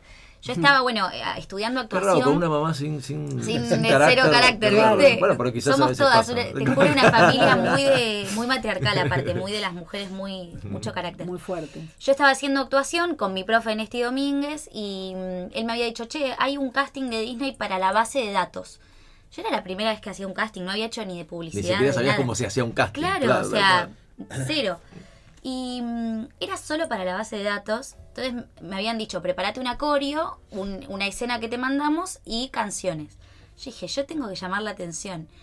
Armé como un compilado, me ayudó ella con la guitarra, armamos un compilado de canciones de Disney Como si distintas. un popurrí, ¿viste? Sí, sí, sí. Con, Como con- varias. enganchado, pero un cortito, enganchado claro, de un cortitos enganchado. de Yo mi propia pista grabada con la, con la guitarra y además, como eso no me alcanzaba, dije, bueno, y me luqueo con cada personaje de Ah, Disney tremendo, diferente. tremendo. Tipo, cantaba El Rey León. Y te Aclaremos ibas- que tenías y te ibas cambiando años. ahí. No, no, no era tan chica, eso es lo peor. O sea, No. un poco cringe daba porque No, no. era un poco, ¿qué hace esta loca? Pero No, creo que hablaba de, de la ¿Sabes que pasión. me hace acordar a, a Diosito, eh, el actor que hizo el marginal? Fue así. Fue así. Fue así el casting. Fue así. Con el mismo personaje, Fue todo, todo perso- luqueado. Él lo armó perfecto, y fue a, a- Sí, sí, sí, a sí. jugársela por eso. Tal cual. Eh, que te puede salir muy bien o te puede salir Sí, muy bueno, mal. Son apuestas. Y bueno, y claro, yo llevé una melena de león hecha con papel crepe, viste, como todo, una cosa muy a mano. Eh, y eso solo fue para la base de datos. Me fui de ahí súper contenta de haberlo dado todo. Y al tiempo me llaman para probarme para esta serie que no era musical, pero que era eh, de Disney. Ajá. Y yo dije, sí, obvio, voy. Fuimos a un casting, hicimos dos, tres, cuatro castings, o sea, mucha. Y Disney tiene una instancia muy larga para quedar en, en un personaje porque miden justamente todo, o sea, Hay muchos filtros. muchos Sí. filtros y mucha gente. Eh, de hecho, me acuerdo que uno de los, de los últimos castings lo hice con una de las chicas que también quedó, que hoy en día es amiga mía, Pauli. Y yo me fui a ese casting diciendo, ni ella ni yo quedamos porque ya había otras dos que eran de Disney y dije, van a quedar ellas que ya estuvieron, viste, como que ya las conocen. Y al final nada que ver, apostaron a, a nuevas caras, que eso estuvo bueno. Fue un proyecto de muchas caras nuevas y, y todos chicos divinos. Siempre dijimos que, que el elenco que nos tocó era muy sano, que esto que hablaba también Malena hace un rato, es importante compartir con, con gente buena madera porque si no es muy difícil trabajar. Claro. Y fue un proyecto larguísimo. Fueron tres años que aprendí un montón. O sea, nunca había hecho tele, nunca había hecho nada. Y mi personaje además fue creciendo paso a paso, porque al principio empezó siendo, eh, no sé, árbol 2, ¿viste? Como no, no era, ¿viste? Como no Ni siquiera tenía, uno, dos. Ni siquiera, o sea, te- no tenía ni Igual Mike, texto. Mike te hubiese saludado, porque él habla con los árboles así. Bueno, o sea, mi personaje no tenía nada, de hecho ya mucha cara, porque era como, bueno, en la que tengo una escenita no, no hablo, pero por lo menos, viste, hago. Hmm. Y eso creo que vieron tanto mis ganas de estar ahí y, y me fui llevando tan bien con todos que de a poco el guionista me empezó a agregar le- viste, texto y cositas, hasta que en la tercera temporada yo había empezado como bolo. El bolo, para la gente que no sabe, es como un personaje que no estás contratado. O sea, Sí, sí, si bien estás, no tenés algo fijo. Es como que tu, tu personaje puede desaparecer al día siguiente y chau. Que encima una cosa si hablas y otra cosa si no hablas. Claro, Exacto. claro. Si no hablas, sos extra. Y después había bolos que tenían, viste, alguna letra y otros que no. Mm. Y bueno, y en la tercera temporada me contratan. O sea, mi personaje creció tanto que, que ya tenía un- eso, una super historia. Me pusieron una historia de amor también con otro de los chicos. Así que fue como, también, viste, como esta cosa de ir ganándote el lugar. Flash. O sea, yo creo mucho en eso también. Qué bueno. Y- Y que también tiene que ver con, con lo que ella fue mostrando a lo largo de los años, eh, respeto, puntualidad, letra aprendida, siempre impecable, siempre tratar bien a todo el mundo. O sea, esto que parece una obviedad, Sí, sí, claro. no es tan obvio. No, por porque supuesto. hay- a, veces, eh, sobre todo en los chicos más chicos, eh, bueno, lógico, esa, esa energía de comerse el mundo, ¿viste? Y por ahí te perdés en, en un poquito en, en- en lo que son lo que para ella fue sumamente natural, que eran como valores primarios, ¿no? Esto de respetar a todo el mundo, desde el primero hasta el último, incluso chicos compañeros de ella, eh, que, y suscribo la idea de que, que dijo recién, son todos chicos divinos, pero algunos que por ahí tuvieron un paso más fugaz, decían, ¿por qué saludas a, ta- a toda la gente? ¿Por qué a la de, a- ¿por qué a la de técnica? ¿Por qué a la de vestuario? Claro. Y si- ¿Por qué no? Decía Candelaria. A mí mi mamá me enseñó eso. Sí, siempre Sí, Llega a eso. su lugar y hay que salvar. Pero literal, para mí es Eh. algo, esto es aclararlo, es una pavada. Y me acuerdo de eso cuando éramos chiquitas, mi mamá íbamos a, a cualquier lado y dos minutos antes de entrar, porque tocábamos el timbre, nos agarraba Maca y a mí, saludan a todo el mundo. Tanto fue así que yo lo agradezco igual porque esos son valores que, que te enseñan en casa y que son importantísimos para, Sí, sí. para todo y más en estos Pero vos lugares. sabés que esto que decía tu, tu mami es, es cierto. Yo tengo un amigo de toda la vida, eh, Enrique Borrelli, que está a cargo de las inferiores de fútbol de Belgrano de Córdoba, ¿no? Y me decía que, me dice, no sabes, Mike, la cantidad de talentos desperdiciados que veo pasar por el club. Porque el que no, no, los sábados no, me torra porque yo quiero salir los viernes y no, y no Claro, quiero, sí. no quiero dejar de salir. Y el que cree que con el talento alcanza y no alcanza. No, no, no alcanza. Tenés que ser disciplinado, tenés que levantarte temprano, tenés que... Es así. Es así. Lo o sea, siempre. a ver, te digo más, a veces hasta se suple cosas que no tenés con, con disciplina, eh, que, que no, que no, el talento no alcanza. A ver, Messi, Messi, ¿te acordás que al principio no le, no le pegaba bien de tiro libre? Y un día empezó a pegarle y ahora le pega de, de la casa y la ponen en, en el arco Sí. de Loma de Zamora, ¿entendés? Sí. O sea, no se puede creer. Bueno, pero se queda después del entrenamiento. Messi. Es así, yo escu- escucho entrevistas de artistas que admiro y casi todos te dicen lo mismo. O sea, yo estoy acá Ah. por eh, 90% disciplina, 10% de talento. Es Claro. muy poca la gente que de repente tiene esa suerte, esa varita, porque además es muy feo pensar que solamente es si te toca la varita. Yo soy de las que creen que no, que vos tenés que ir a buscarte el lugar, te puede salir mal, pero seguramente si le pones toda tu energía eh, vas a encontrar oportunidades. Yo elijo sí, sí. creer eso, porque por lo menos así Tal yo cual. soy la dueña de mi vida y no el destino o el Claro, universo. Porque nosotros siempre lo hablamos eso. Eh, cuando vos sos Whitney Houston y cantás en el coro gospel de la iglesia de, no sé, Mm. de Ohio, seguro en algún momento te, alguien te va a escuchar, alguien va, va a poner la mirada en vos y es casi una obviedad la consecuencia de que vos vas a tener que salir con ese talento que tenés, que Dios te lo dio o quien sea, a, a mostrarlo al mundo. Ahora, no todo el mundo es Whitney Houston. Claro. Justamente por eso, porque hay otro montón de gente que sin ese talento también tiene cosas para decir y por ahí es súper valioso lo que tiene para decir y es, y es eh, expansivo.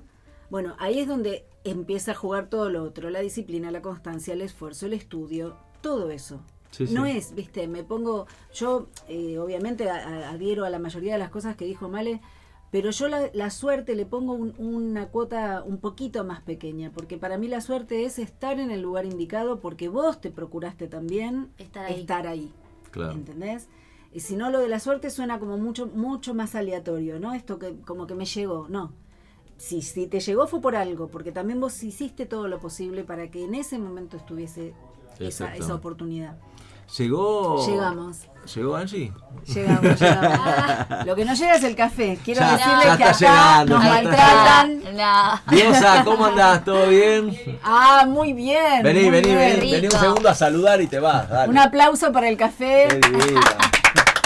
Ella es un- es un dulce de leche. Un ¿Cómo dulce de leche. ¿Cómo. Bien, ¿Cómo va? ¿Cómo estás?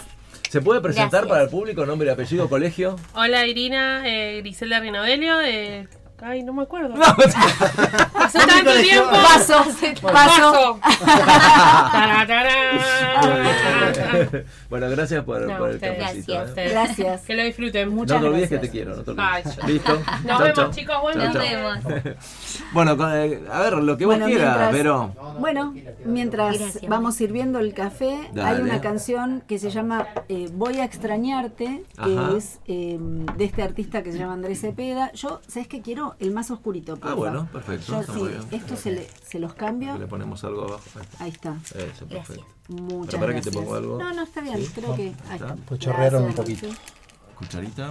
No, ya está. No, porque te yo, quedas- yo te voy quedas así. con ese, Mike? Sí, porque Sí, sí, perfecto. Eh, les recomiendo que lo escuchen, cantan maravillosamente bien, tienen unas letras divinas. Además, además de que mm, de que él Fue jurado en La Voz, me ¿a- parece. Andrés, ¿sí? En alguna voz Colombia, La Voz Colombia. Colombia, la voz Claro, Puerto Rico, varias claro, sí, viste que la voz es mundial. Sí, sí, tal cual. Y mm, que yo, la verdad, nunca dejo de sorprenderme. Por Dios, cuánto talento que hay en- y de incógnito. Sí, increíble. A mí me encanta mirar esos, me encanta mirar los programas de la voz en el mundo. Eh, me gusta mucho, sobre todo, mm, eh, la voz de España. Sí, me encanta. En general hay una afección al flamenco que a mí me encanta, me vuela la cabeza y cuando aparecen esos chicos que cantan desde las entrañas, por Dios, este, Increíble. Es, es impresionante. Bueno, buscando así, empecé a encontrar, bla, bla, bla, llegué un día a YouTube, el, al- el algoritmo me llevó a Andrés Andrés Cepeda. Cepeda. Y hay una canción que a mí me gustó mucho, que la subí hace poquito a, a mi, a mi canal, que se llama Voy a extrañarte. Vamos a ver cómo sale. Chicos, ustedes saben que todo esto es artesanal. No empiece a pedir perdón, le pido por favor, porque usted, es- antes usted de empezar. usted es una genia, así que olvídese que le va a ir muy bien. Voy a extrañarte todo el tiempo.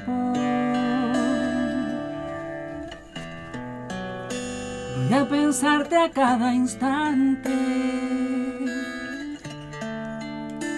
Pues sé que nunca habrá un consuelo que me aleje de quererte.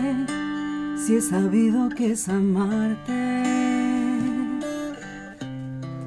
Hacerme idea que estás lejos, imposible de alcanzarte, que solo queda tu reflejo y ya no puedo ni tocarte.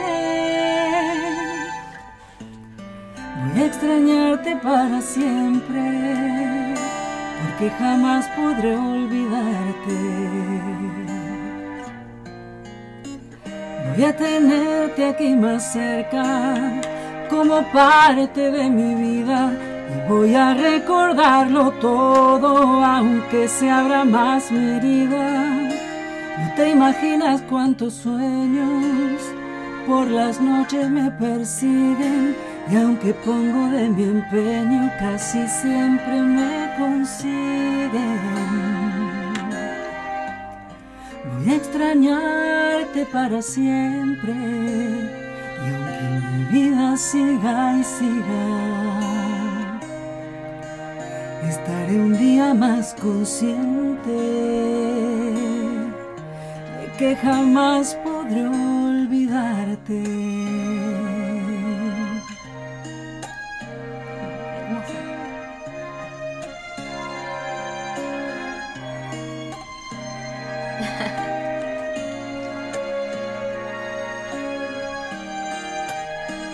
Voy a tenerte aquí más cerca como parte de mi vida y voy a recordarlo todo aunque se abra más mi herida. No te imaginas cuántos sueños por las noches me persiguen y aunque pongo de mi empeño casi siempre me consiguen. Voy a extrañarte para siempre vida siga y siga, estaré un día más consciente de que jamás podré olvidarte. Muy bien. Mm. Muchas gracias. Muy lindo. ¡Qué maravilla, por favor! ¿Vieron qué linda? es ¿Nunca- hermosa. no, no? Divina, divina, divina Porque no me seguís en mi canal. Sí, pero subí mucho. ¿Y a qué seguimos haciendo terapia de familia? Sí. No, me encantó. Qué ¿Viste qué divino, linda es? Tiene una letra hermosa, simple y hermosa. A mí me gustó mucho. Qué linda voz tenés, eh. Nah, por favor, por favor. La gloria la dejo para mis hijos. Y Canu, ¿y vos tenés algo para, para Sí, tocarnos, para por regalarnos? supuesto. eh? Bueno, puedo cantarles una canción mía. Sí, claro. Eh, Contales un poquito de la historia. Les voy a, can- les voy a contar Vendela, vendela un historia. poco, vendela. La canción se llama Sin Armadura. Eh, bueno, un poco los que les contaba que, que yo hablo mucho en mis canciones de lo que me pasa. Eh, esa canción en particular es re importante porque me acuerdo de estar escribiéndola en mi casa, estaba escribiendo otra cosa, nada que ver, viste, como no, no me salían las ideas. Y digo, no, a ver, ¿qué me está pasando ahora? Eh, y yo estaba bastante triste porque venía de hacer todo un año de música. Yo empecé a sacar mis canciones en 2020, en plena pandemia. Ya venía en 2019 escribiéndolas y, y bueno, produciendo todo para, para sacarlo bien y bien preparado. Nos agarra la pandemia, saco mi primer tema en 2020, todo 2021 sacando canciones, canciones, canciones.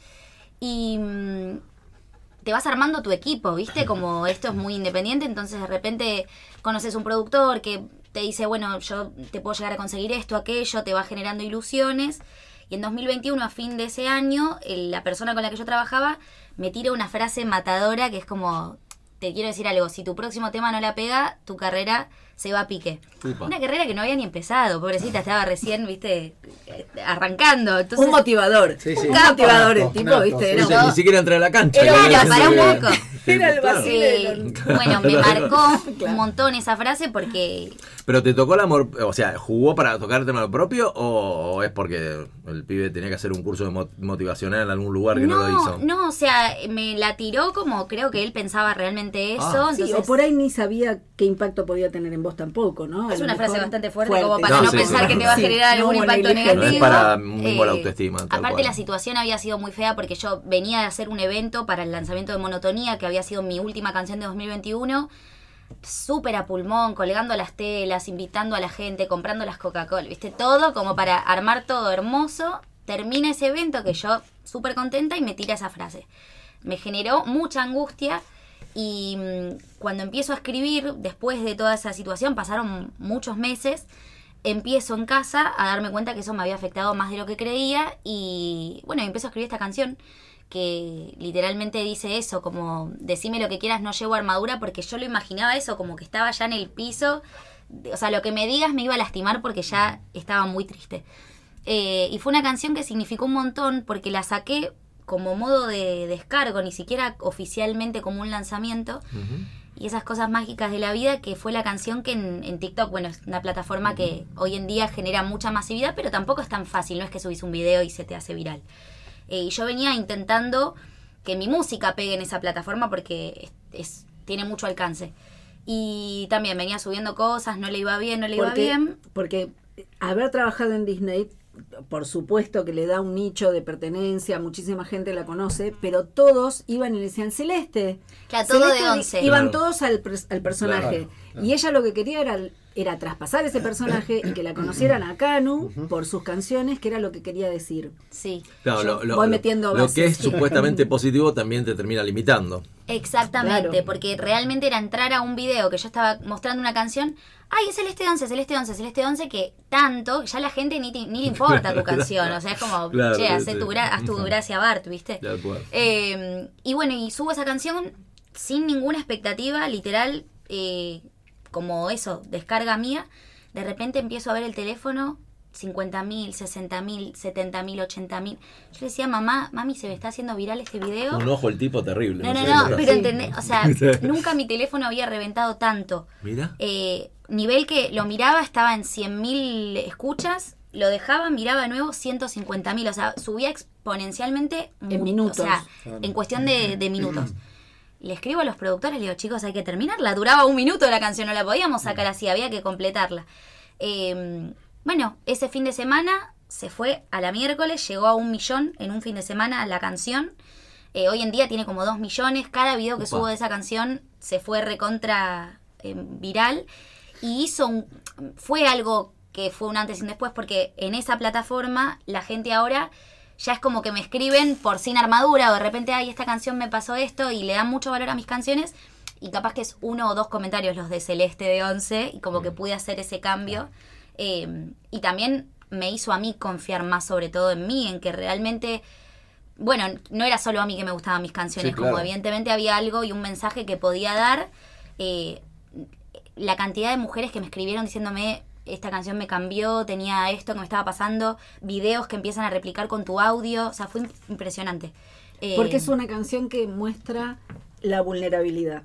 Justamente, está sin armadura. Eh, esto soy yo. Digo, Sí. Y eso es tan genuino en ella eh, que, bueno, obviamente la gente encontró identidad porque, porque todos viven en algún momento ese, ese instante de, de vulnerabilidad máxima.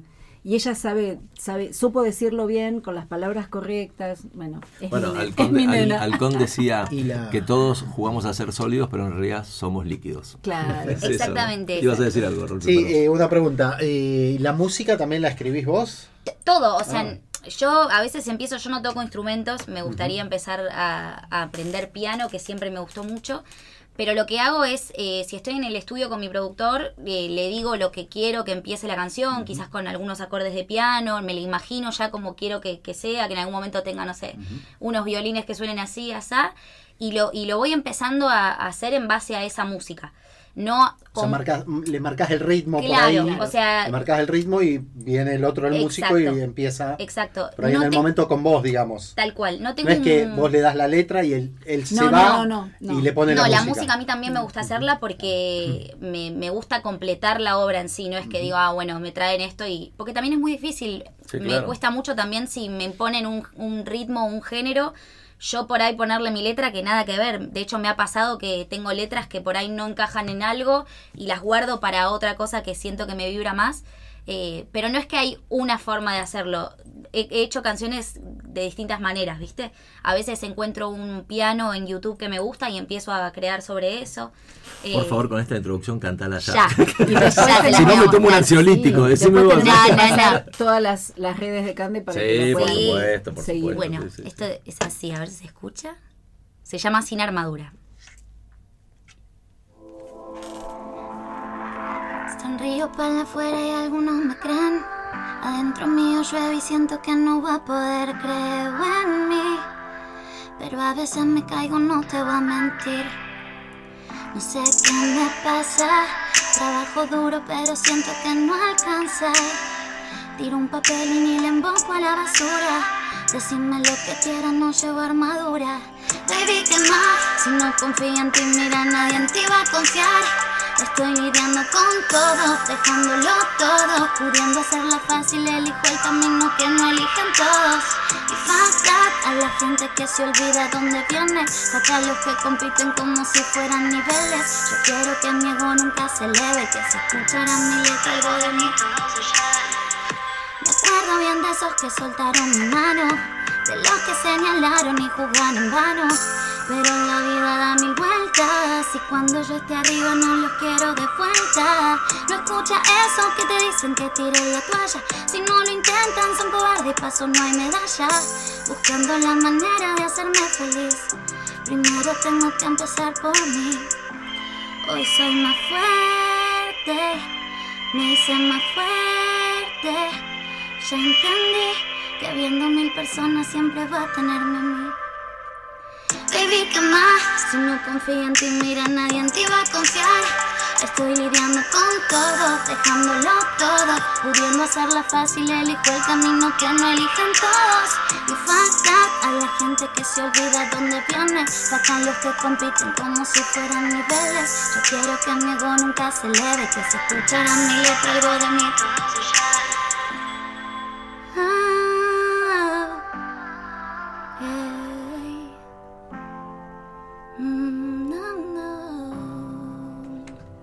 ¡Bravo! Muy bien, por favor. Gracias. Espectacular, qué sensibilidad.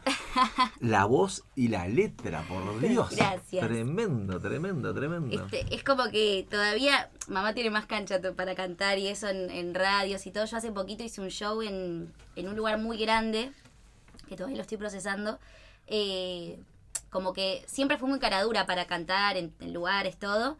Pero a veces te agarra, ¿viste? Como también es una canción tuya, entonces es todavía más vulnerable y Sí, más claro. la exposición. eh, Y porque Entonces- la canción, porque yo en ese sentido tengo más suerte. Cuando yo canto una canción que todo el mundo conoce, hay un 50% que ya Claro. está ganado. Claro. Tal Ella cual. se, se expone completamente. Es, es, es de verdad eh, como mm, el rey desnudo, ¿viste? Sí, sí, Eh, claro, claro. Es mucho lo que ella pone. Por eso Sí, para sí. mí es tan valioso. Más allá de que, por supuesto, es mi hija, yo la amo y es, es- es- es todo lo que nos pasa a todas las madres. eh, es para mí es súper importante que ella se pueda expresar a través de la música. Es súper importante. Eh, porque no todos lo pueden hacer, insisto, y, y- y, bueno, y que tenga tan claro su objetivo y que no flaquee. Y bueno, y ahora los resultados que se están viendo, ¿no? Y si alguien te quiere seguir y quiere escuchar estas cosas que Bueno, haces en- que son maravillosas, contanos un poco, por favor. En todas las redes soy Canu, en Instagram es Canu Grau porque Grau es mi apellido, eh, pero el nombre artístico es Canu, o sea, me dicen así desde siempre, yo me llamo Candelaria y mm, siempre fue como, cuando pensé incluso como, ay, ¿cómo me pongo el nombre artístico? Era hasta en eso, ¿viste? Como no me iba a inventar un nombre raro, No, no, sí, era sí. como, así bien. me dicen, así soy. Aparte es cortito, Es, es cortito. bien. Eh, y en- es como, no es lo típico de las candelarias, viste que por lo general te dicen Cande y Claro. Canu es como más original. Así que me pueden seguir ahí en YouTube, en Spotify, en Apple Music. eh, en todos lados están mis canciones. Tengo muchas más, así que hay, hay para escuchar ahí. Qué bueno. ¿Y una que canten las dos puede ser? ¿Nos pueden Sí, regalar eso, Vero? ¿Podrá ser posible? Pero Después me vas a contar este, lo que te pasa viéndola a ella cantar, porque supongo que no te debes acostumbrar. Es como un milagro No. cotidiano, ¿no? Sí, pero, pero ¿sabes qué? Eso creo que mm, va más allá de, de lo que ella hace. Eh, mis cuatro hijos son un milagro para mí. Y siempre que los veo, siempre que los veo sonreír felices, eh, desarrollándose, mm, celebro. Yo tengo la suerte de que están sanos, son fuertes, Sí, son buena cual. gente. ¿Qué- ¿De qué me puedo quejar? Mi papá decía que lo más importante en la vida era la salud y los afectos, o sea, querer y sentirse querido. Y yo le agrego, y el resto es cotillón. El resto Total, puede ir y cual. volver, está todo bien, pero mientras tengas eso, Y a mí me pasa también con ella que esto, el, el apoyo también de tus papás es re clave, porque para mí fue también todo un proceso el hecho de decir, ella ama la música igual que yo y sin embargo eligió una carrera más eh, tradicional. claro. Y para mí el hecho de decir, che, yo me quiero dedicar a esto y quiero apostar en serio a esto, fue todo un mambo, ¿viste? Porque Sí, sí. mi hermana más grande estudió en la universidad, o sea, como que era muy, che, acá estudiás o estudiás. Claro. Y cuando yo le dije a ella que quería dedicarme a todo esto, me dijo como, bueno, si no querés estudiar, ponete a trabajar porque vagos no mantengo, que eso me pareció súper clave Esa segura también. la escuchamos, me parece. Sí, porque vagos no Estarías mantengo. Ahora no sé, Pero- ahora lo están usando la mayoría, pero, Pero en esa época fue- sí. sí, pero fue clave también porque yo empecé a trabajar desde que tengo 17, 18 y también eso te va curtiendo un montón y también necesito de dónde salga la plata para poder invertir en Sí, mi sí, tal proyecto. cual, tal cual. Eh, y el apoyo de ella para mí es fundamental porque si no, no tendría la seguridad que tengo para hacer lo que hago. ¿Y qué nos van a, qué nos van a regalar, Vero? Vamos a... Vamos a cantar. No, no le digamos el título para Está que bien, la dale, perfecto, está muy bien, está muy bien. ¿Empezás Muy vos? bien. Empiezo yo y vos cualquier cosa lo vas Dale. moviendo, ¿eh?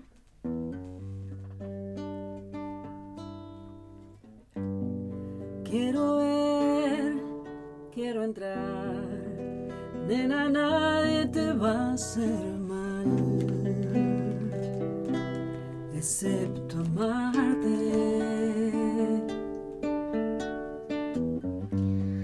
Vas aquí, vas allá, pero nunca te encontrarás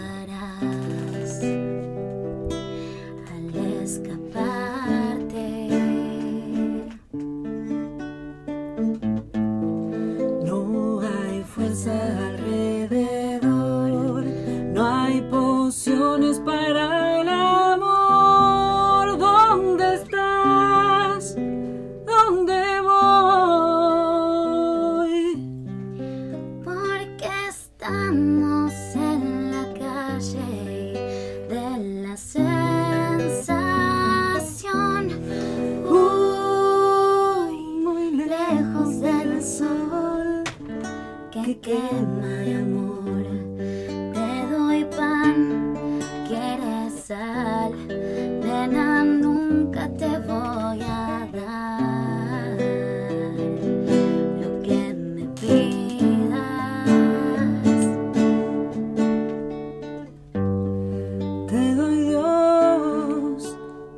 Más, es que nunca comprenderás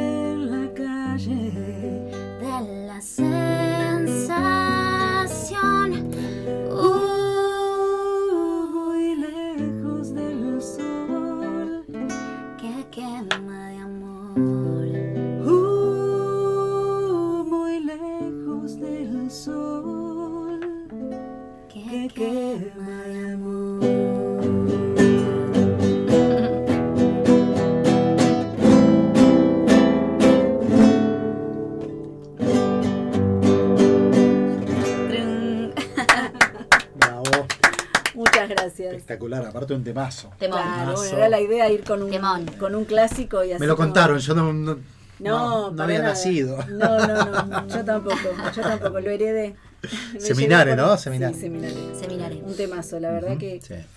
eso, aparte, ¿ves? aparte cómo se complementan, porque al hacerlo dúo, viste, los tonos son totalmente Sí, distintos. ella tiene una voz muy dulce y, y también nos conocemos un poco y vamos así como ya Sí. elogiándonos. Ajá. Ella la tiene muy escuchada por mí, entonces también está, es más fácil porque por ahí ya sabe dónde voy a subir yo, dónde Claro. ella eh, Sí. explota también. Y yo me mordía la lengua. Porque... Para cantar. No, me mordía, porque digo, se me va a escapar Pero el sí. grito y, arruino todo. Es que es muy No, lindo. es que es un clásico, el es un temón.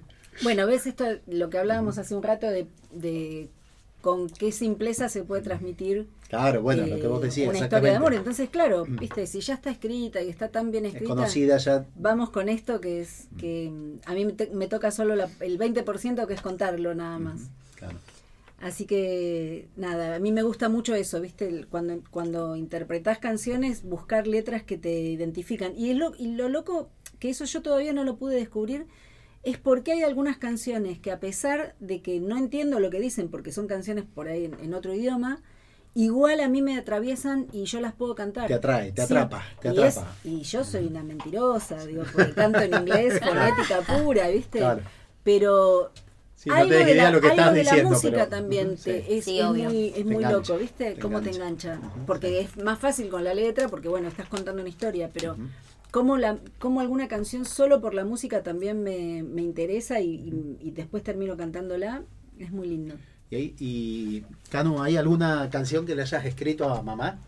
Bueno, em, tengo una que no salió, que en realidad no es pura y exclusivamente para ella, pero sí habla de eso, como que en un momento dice, em, me guardo las cosas, no quiero asustar a mamá, no soy suficiente, sé que eso no piensa papá, como que los nombro a los dos, porque, em, nada, en realidad a veces eso, ¿no? La vulnerabilidad te lleva cuando sos chico, como que de repente eh, los dos sostenes son tus padres.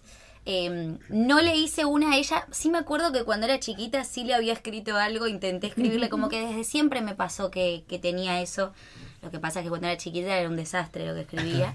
Eh, pero sí sueño con, o sea, yo siempre se lo dije a ella, que el día de mañana yo sueño con, con vivir de la música y, no sé, llenar estadios, ir a, a lugares muy grandes y siempre pienso eh, en invitarla a ella a cantar conmigo en un escenario así. Eh, Qué bueno. así que... ¿Y hay alguien que tengas así como, viste que a veces, eh, no sé, los que jugamos al fútbol, los que tenemos alguna actividad, siempre tenés a alguien que sí me encantaría ser como tal, o como Referente, referente. Exactamente. ¿Quién? Sabes que nunca tuve una personalidad muy eh, fan. Viste que hay gente que es como más de, de idolatrar y. y- O, voces que decís, escuchás y decís. Sí, o Dios. sea, eh, Freddie Mercury me parece un artista espectacular. Me hubiese encantado que no, no falleciera para poder ir a verlo. Igual no iba a pasar nunca. ¿no? O sea, él murió antes de que yo naciera. Eh, Whitney Houston, eh, bueno, Beyoncé, o sea, artistas de afuera, miles. De acá Argentina también hay un montón que, que me gustan. Eh, voces así que vos decís, no puede ser, eh, o mismo a la for- en, escribir, ¿viste? Eh, Alejandro Sanz me encanta, o sea, mucho, mucho de, de todos lados. Muy ecléctica. Eh, y siempre me gustó, me gustaron artistas que componían. Eh, cuando vi la película de, de Queen, eh, me flashó mucho cuando se van al camp y, y está Freddy, viste, con el piano y, Sí, y creo que ahí compone Love of My Life. Sí. Eh, y también habla de su vida, como que siempre me gustó mucho eso, cómo indagar en cómo los artistas llegaban a hacer obras tan maravillosas como canciones así. ¿Y, Eh, y te pasa, por ejemplo, estar, no sé, en un, en un bar, en algún lugar, de pronto, no sé, en la nada misma, ver una imagen en, en, digamos, en la calle, en algún sitio, y que te dispare un tema, que te dispare una Sí. letra para escribirte, eso te lleva a algún... Siempre, o sea, si, si estuvieses en mi cabeza, es como a veces no para, ¿viste? Me pasa de, de irme a dormir y en los sueños también, incluso es como Mirá. ya un obsesiva, ¿viste? Con, con Sí, esto. sí. No, no paro de, de pensar, estoy haciendo cualquier cosa y, y todo el tiempo estoy creando y pensando en el auto. Bueno, el auto es como un lugar muy de inspiración porque estoy mucho tiempo manejando. Claro. Voy de acá para allá eh, y siempre en el auto que estoy sola se me bajan cosas, entonces en un semáforo agarro y me pongo a grabar, viste, a- nota de voz. Eh, pero todo el tiempo estoy, porque además yo soy la productora de, de todo lo que es eh, Claro. mi, mi música, entonces no solamente estoy pensando canciones, estoy todo el tiempo pensando, bueno, esta canción que no salió, qué concepto, qué video le voy a hacer, cómo lo voy a promocionar. La cabeza no te para. Yo el otro día tuve el show este del AGS, Mm. eh, que también eh, montamos con mi productor el show, pero todas las ideas salieron de, de horas y horas de pensar, de planificar. eh, y me bajé y ya estaba pensando en el próximo lanzamiento, porque también es muy así. Es como, si, si te dormís, chau. Entonces no parás de, de pensar. Y Vero- contemos, perdón. perdón, contemos que la AGS es una mm, es una fiesta que se hace- está haciendo hace varios años eh, para todo lo que es el mundo streamer. Es eh, hay muchísimos escenarios, pero había un escenario principal. Ella estaba en el escenario principal. Son tres o cuatro días que se hizo la AGS. Ella estuvo el día sábado. Eh, se transmitió por Flow. Es un, un show que realmente es, es muy importante. Pero me encantó porque me lo explicó por Sí, teléfono. yo Me- te lo- es como una te- suerte Lollapalooza, Claro, pero bueno, del rubro. literal, claro, era como encantó. la palusa de los streamers, pero buenísimo. cuando yo la vi a ella en el escenario, además de lo que me causó a mí eh, personalmente, em, todo el- lo que estaba montado era es- es- salió de esa cabecita. Había tres pantallas gran, gigantes y todas las visuales que iban apareciendo detrás de las canciones que ella iba haciendo también eran idea de ella. Cada canción representaba algo. Terminó el show, repartió regalos ah, para la gente que se que yo estaba del lado del, del público y yo veía cómo se habían enganchado. Y ella tiene una cosa que se ve que la sacó de mamá, que es que es muy nostálgica también, porque sus canciones son más bien sad, ¿viste? Es, es Sí. como lo urbano se divide en varios eh, géneros, el sad es como lo, lo que sería la evolución del bolero, para decirlo de alguna forma. Mm. Y no es fácil que chicos adolescentes, veinteañeros, treintañeros que estaban al sol, este, cuatro y media de la tarde, yendo a jugar al, de repente se, en- se engancharan con ella. Primero le llama la atención, obviamente, su estética, porque para los que no la ven es un infierno No. de linda. eh, pero Eso, está- eso está chequeado. eso- sí, ¿no? No que Está nada. Mira, me voy a contar una intimidad. Cuando le pedí fotos de las dos, me mandaron las dos, le digo, qué lindas son, por favor. Te juro que le escribí eso en el WhatsApp y no se puede creer. Por favor. Eh, pero bueno, la gente se quedaba enganchada más allá de su de, de lo linda que es, de lo que estaba contando, de lo que estaba cantando, y te puedo asegurar que no es no es fácil enganchar a un público No, como por el de supuesto. la Aparte, GS. tenés que tener química, carisma. Y además estaba de no solita, estaba ella solita con su músico atrás. Aparte es cruel porque si no te dan bola, listo. No, no, te se- va, se- o sea, es terrible. Por eso. Se cayó el sistema. Es terrible. ¿Dónde se hizo ese En show? Costa Salguero. En Costa Salguero. Sí, había, o sea, en el, en el festival en sí creo que había como 5.000 personas, había mucha gente, obviamente viéndome a mí no estaban las 5.000, pero sí eh, había bastante gente que, que se quedó, que literal mi miedo más grande era que esté solamente mi familia y mis amigos, Sí, sí. pero que igual al ser transmitido por Flow y que es un espacio tan grande y los parlantes son tan grandes, que aunque no te estén mirando, te están escuchando. Entonces yo dije, bueno, acá voy a darlo todo, no me importa si son dos, tres o mil. eh, Mirá cuando llene un estadio, digamos. Vélez. ¿Te acordás del Canu? Estuvo con nosotros. Lo voy a invitar a la primera fila para estar ahí. ¿Qué nos vas a regalar, Vero? Les voy a hacer un tema que hace poquito también encontré. Yo, bueno, hoy, como dije recién, ¿no? Cande canta sad, yo soy mm, la melancolía caminando. Entonces, encontré un tema que se llama Si a veces hablo de ti, que Bueno. me parece muy lindo. Quiero compartirlo, a ver si les gusta. Dale. Si a veces hablo de ti, no pienses que aún te quiero. Solo porque recuerdo lo que contigo sufrí. Si a veces hablo de ti, o ves que brillan mis ojos. No creas que están llorosos, es que mi risa es así. Que cuando lloro por ti, ni las estrellas lo saben. Yo lloro cuando no hay nadie que te lo pueda decir que cuando yo pienso en ti, lo hago tan para adentro ni mi piel sabe cierto que muero pensando en ti. Que no, que no, que no, que no, que nunca podrás saber si todavía te quiero o te dejé de querer. No, que no, que nunca podrás saber si todavía te quiero o te dejé de querer que cuando lloro por ti lo hago siempre en silencio.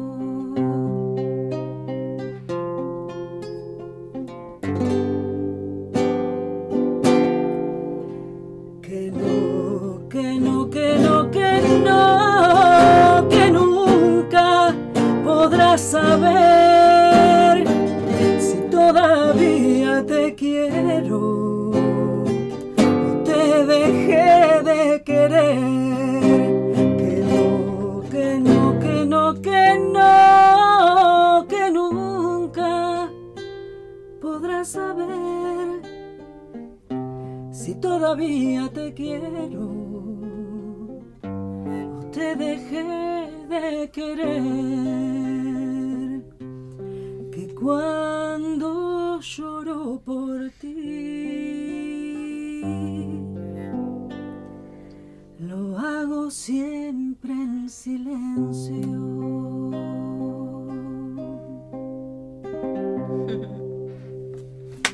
Muy buena. Espectacular.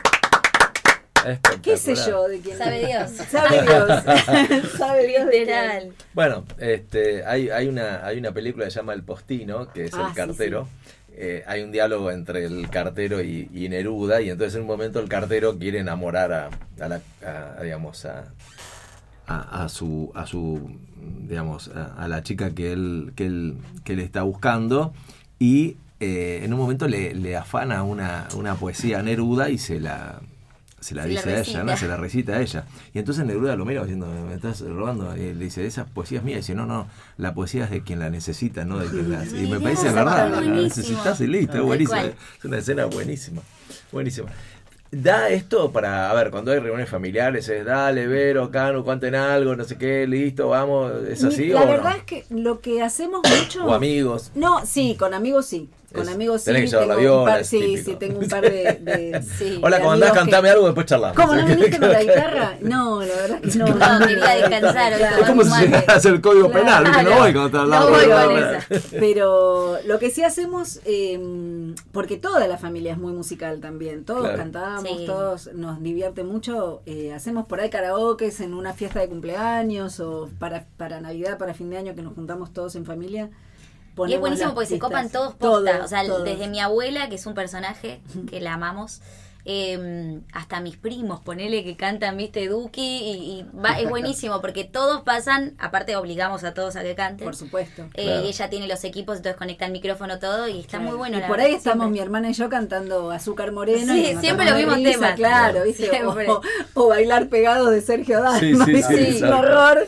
Un horror. No, no, por favor, la canción es hermosa, no vaya a ser que nadie se, se ofenda. Pero es muy gracioso cómo sale eso. Que nada, que en definitiva es este, disfrutar de la familia, de lo que venimos hablando, de los afectos, de la vulnerabilidad, de lo que te hace fuerte, que es estar en, con las personas que uno ama, ¿no? Claro. Y Vero, cuando haces eh, algunos eventos privados que, que, bueno, te contratan para eso y demás, siempre es alguien conocido, también te, te pasa de personajes que no conoces, porque también eso es sin red, Sí, ¿viste? Decir, bueno, en un sí, lugar donde no tengo ni siquiera un referente. No, no, seguro, ¿Qué, qué- sí. qué- qué te pasa con eso? ¿Sentís No, que, que, nada. que hay da y vuelta? ¿Sentís? Sí, sí, la ver, sí, por supuesto que cuando, cuando voy a hacer un, un showcito en algún lugar para un cumpleaños, para, para un, en un bar o algo así, el 90% de la gente que te está escuchando no sabes quién es. Claro. Y, y- pero bueno, como decíamos hace un rato, yo cuento con la ventaja de que como canto canciones Claro. que son conocidas, Tal cual. lo que puede llegar a pasar es que no les guste mi voz, no les guste cómo interpreto.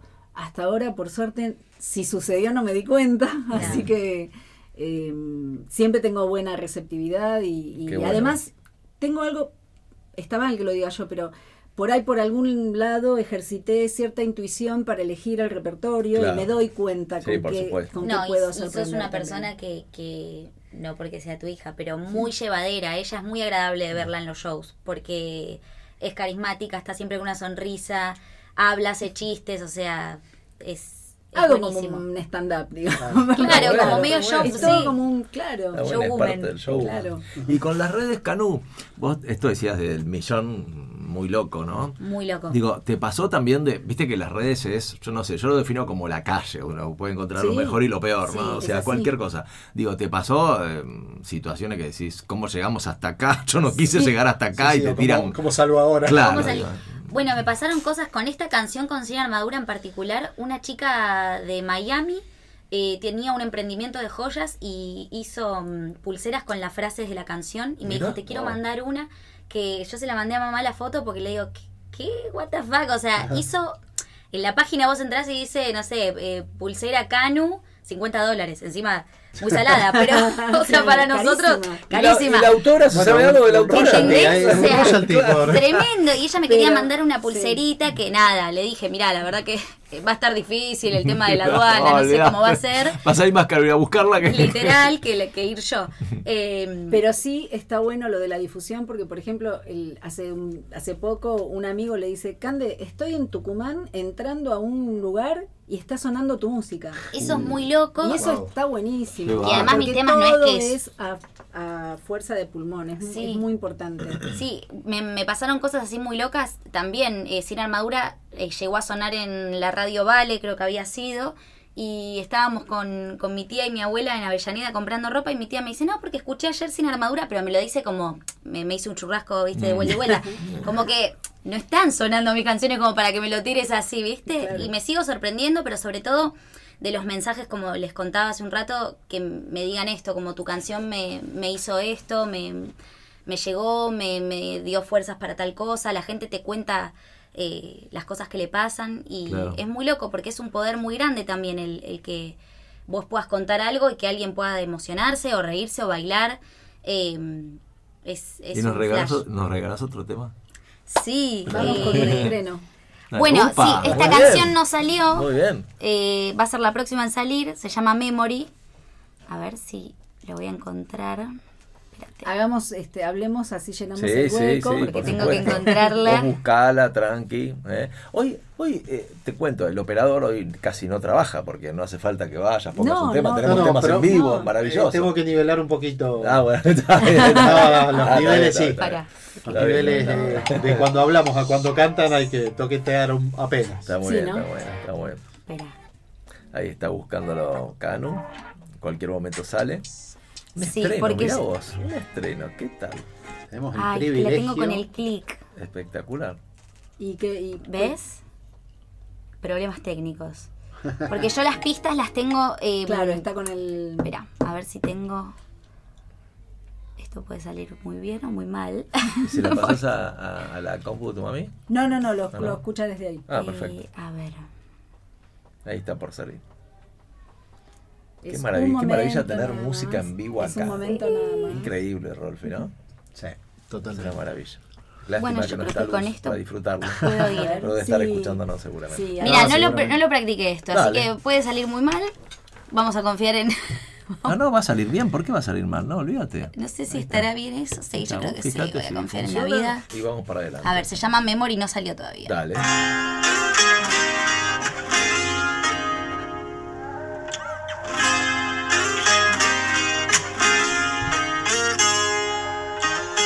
Hace varios días sin hablarnos por estupideces. Lo que tenemos es real, eso solo parece. Yo solo pongo de mi parte, pero me alcanzó una mitad. Dijiste que me cuidaría de tu hipocresía. Me faltan fuerzas para seguir porque te di las mías. Ponerle fines de cobardes o es que vimos la realidad. Es que ya todo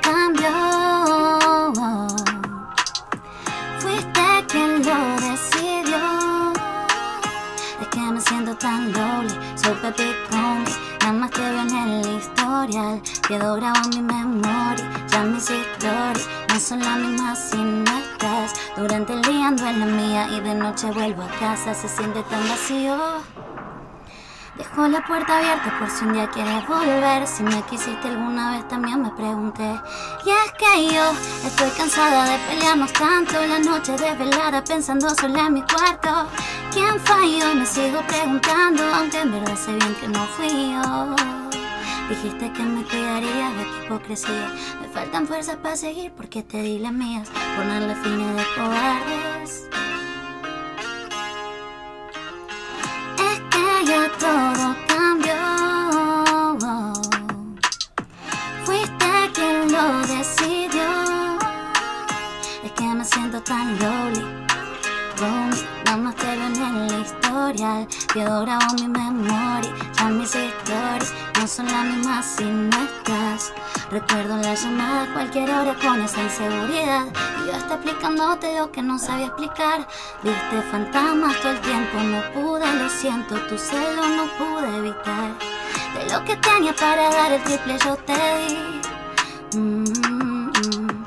¿A dónde estabas cuando te tocaba hacerlo a ti? Que siento tan so baby. Nada más te veo en el historial. Quedó grabado en mi memoria. Ya mis historias no son las mismas si no estás. Dijiste que me cuidaría de qué hipocresía. Me faltan fuerzas para seguir porque te di las mías. Ponerle fines de cobardes o es que vimos la realidad. Muy Más o menos, bueno. porque le faltaban. Muy bueno. Era, era el beat muy pelado. Muy bueno. No, bueno. una maravilla. sí. A ver, ah, los oyentes entienden, esto no es. Sí. Digamos, no tenemos toda la- todos los elementos La para. producción, claro. aparte las canciones de ahora también tienen como muchos, eh, muchas cosas, viste, como Muchos arreglos, esta sí. canción por ejemplo tiene muchos graves que están en después en la en el máster final. Claro. Eh, yo tengo las pistas que tengo el show como todo armado de, de, de haberlo armado hace poquito. Y en todo suena el click, porque eso, eh, como yo voy con in-ears, me suena siempre eh, el famoso click que te ayuda con el tempo, a no perderte. Entonces tenía las pistas con eso y encontré ahí el, bueno. el beat este. Y recién nombrabas, ah, hace, hace unos minutos nombrabas a Chico Novarro, ¿no? Que Sí. lamentablemente Partió. este, partió. Eh, ¿qué, qué temas tan lindos ha hecho, no? Yo creo, que, yo creo que todavía falta un reconocimiento aún mayor para Chico Navarro, creo. O sea, Eh, todos lo reconocen, puede pero ser, sí. es tan grosso, es tan, es tan grande lo que ha hecho, ¿no? Puede ser, porque es un artista que hizo temas súper populares, eh, bueno, unos boleros impresionantes, eh, unos temas melódicos divinos, canciones eh, con, con un ritmo de tango. Eh, es una suerte de Eladia Blasquez Mm. del género masculino. Eh, yo creo que de todas maneras sí está reconocido en el ambiente artístico No, porque no. es un hombre que... Coincido, digo- Sí, eh, eh, lo que pasa es que forma parte de un momento histórico también que se perdió, me da la sensación. Yo siempre digo, a mí me gusta mucho el, el cine argentino y a mí me gusta mucho eh, cómo se contaban las historias en los 40, en los 50. Había una cultura, había una educación, un respeto, una forma de dirigirse, más allá de que había también una forma de actuar que, que digamos, que sí, que que, hoy que- que hoy quizás- queda antigua, obviamente, cual, ¿no? Porque eran cual. parlamentos mirando Es a lógico. cámara, este, no se miraban con el, con el partener, o sea, obviamente que había una estética que cambió, pero, mm, pero Chico Novarro representa esa, esa cultura que había, eh, clase media, digamos, que por ahí hoy no, no es tan... Sí, el tan, cuidado de la este, estética, el cuidado de la claro, forma de la- hoy no sé si es tan representativa, ¿viste? Claro, claro. Los chicos jóvenes eh, todavía les va a llevar un tiempo redescubrir a Chico Novarro. Mi generación o una generación más, más joven que la mía, pero no mucho más joven que la mía, sí tienen mucha noción de lo que fue él. Y ni que Ujú. hablar de las generaciones mayores, ¿no? ¿Y Eh, tenés un bolero a mano o algo de tengo. Chico Novarro ahí? Para variar. Que bien, tengo. parece que lo preparamos, La pero te juro que no.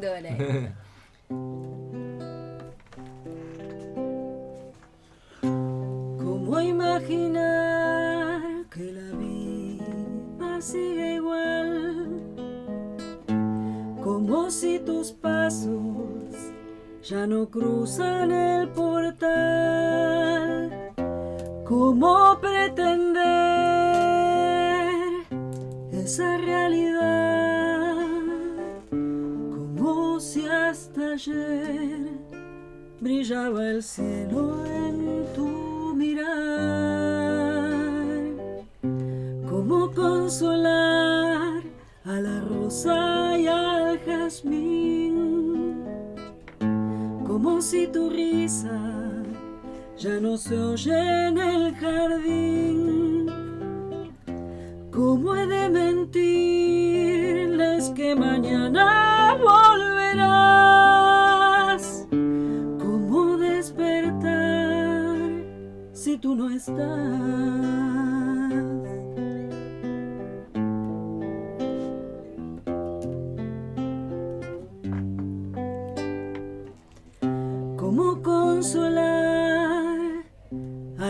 Al jazmín? Como si tu risa ya no se oye en el jardín. ¿Cómo he de mentirles que mañana volverás? ¿Cómo despertar si tú no estás?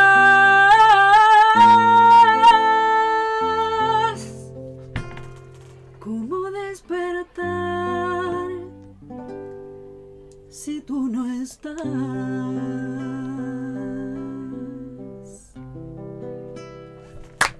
bueno. Qué maravilla. Muchas gracias.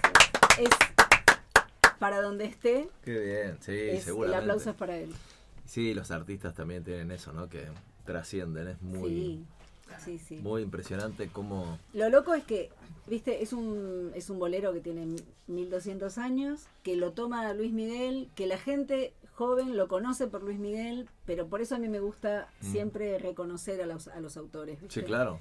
Porque, mm, por supuesto que Luis Miguel es un intérprete impresionante y, y da gusto escucharlo horas, pero mm, qué, qué, qué esencia lo que dice, ¿no? Qué, qué, qué bien transmitido está, qué bien, qué bien expuesto. Cómo consolar a la rosa y al jazmín. Sí, sí, sí, es Ujú. increíble. ¿no? Dos flores maravillosas que están tristes porque ella no está o él no está. Es impresionante.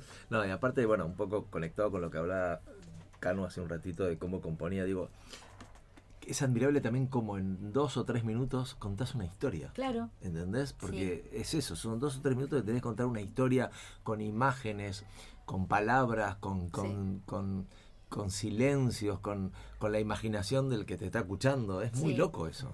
Es, Sí, es- totalmente. es muy comple- hasta porque a todo esto hay que sumarle que tenés que, que tiene que rimar, que tiene que, que tener una lógica, una, una. Sí, No, no, no, es, es este.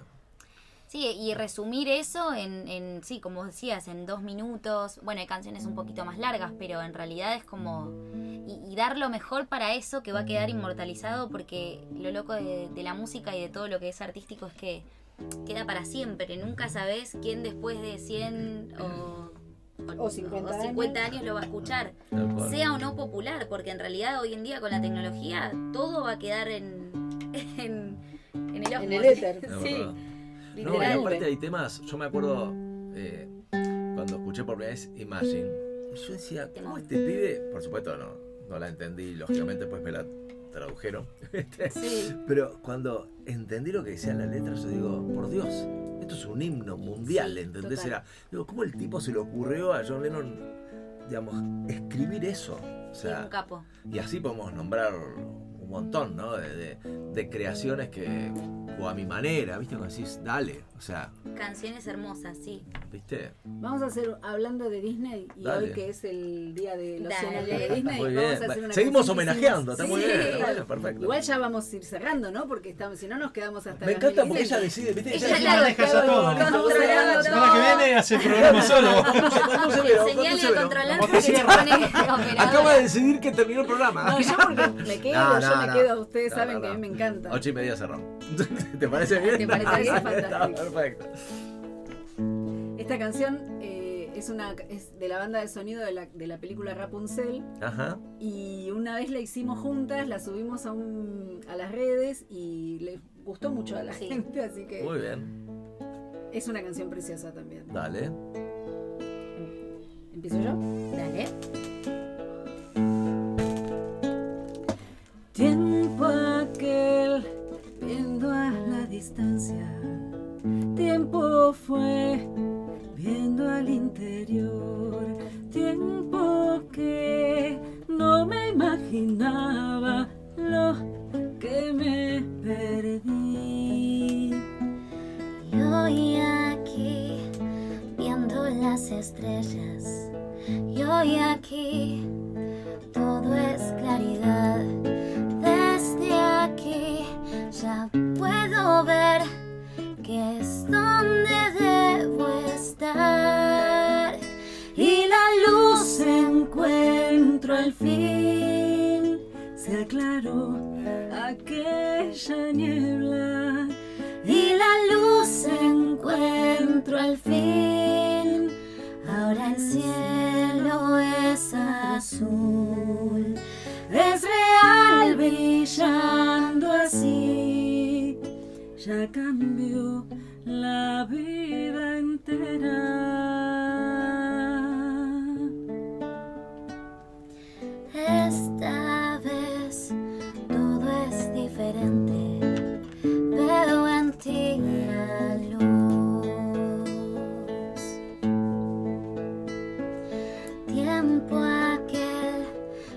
persiguiendo un sueño. Tiempo fue en la oscuridad. Tiempo que no había visto cómo es la realidad. Ella aquí luce como estrella. Y ella aquí todo es claridad. Si aquí está, es fácil ver que aquí hoy quiero estar. Y la luz encuentro al fin. Se aclaró aquella niebla. Y la luz encuentro al fin. Ahora el cielo es azul. Es real brillando así. ya cambió la vida entera.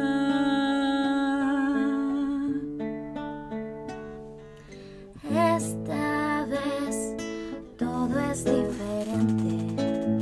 Veo en ti la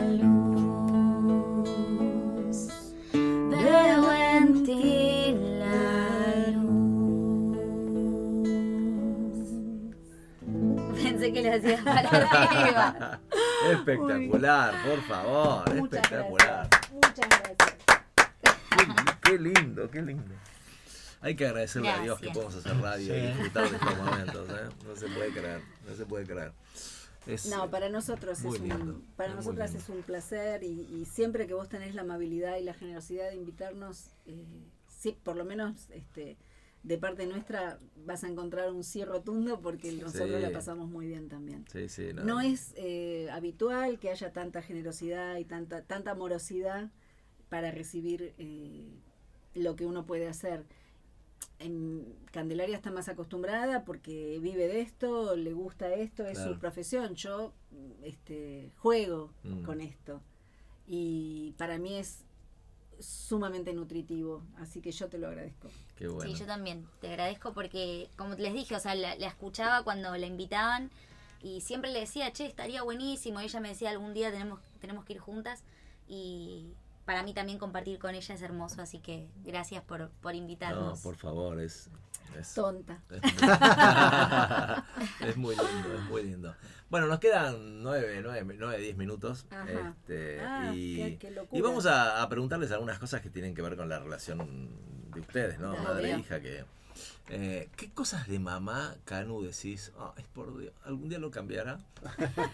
Eh, Gustavo, su personaje que decís, me encantaría sí. si pudiera, si pudiera hacer una reforma y, por ejemplo, obsesiva, toque, qué sé No, yo, algo. No, con humor, por supuesto. Digo, Viste que a veces uno dice, algo- mamá, por favor. tiene algo que es como muy precavida, bueno, por su profesión. Eh. Entonces como que siempre piensa todas las alternativas de lo que puede salir mal. Ah, claro. Yo soy más mandada en eso y entonces desde chica siempre como, no sé, si hay un algo que puede fallar, asegúrate de que esté todo bien, ¿viste? Como tener todo en regla, yo soy más eh, desprolija en esas cosas. Claro, tal cual. Eh, con el auto, por ejemplo. Más sin yo- red, digamos, así. Claro, soy medio un cachivache porque, no sé, con el auto tenía multa sin pagar, ella es muy como, si tenés una multa, Claro, pagala son los ya. extremos, con lo Yo todo lo contrario, claro. muy relajada, Wow. hasta que un día debía 200 Igual- lucas.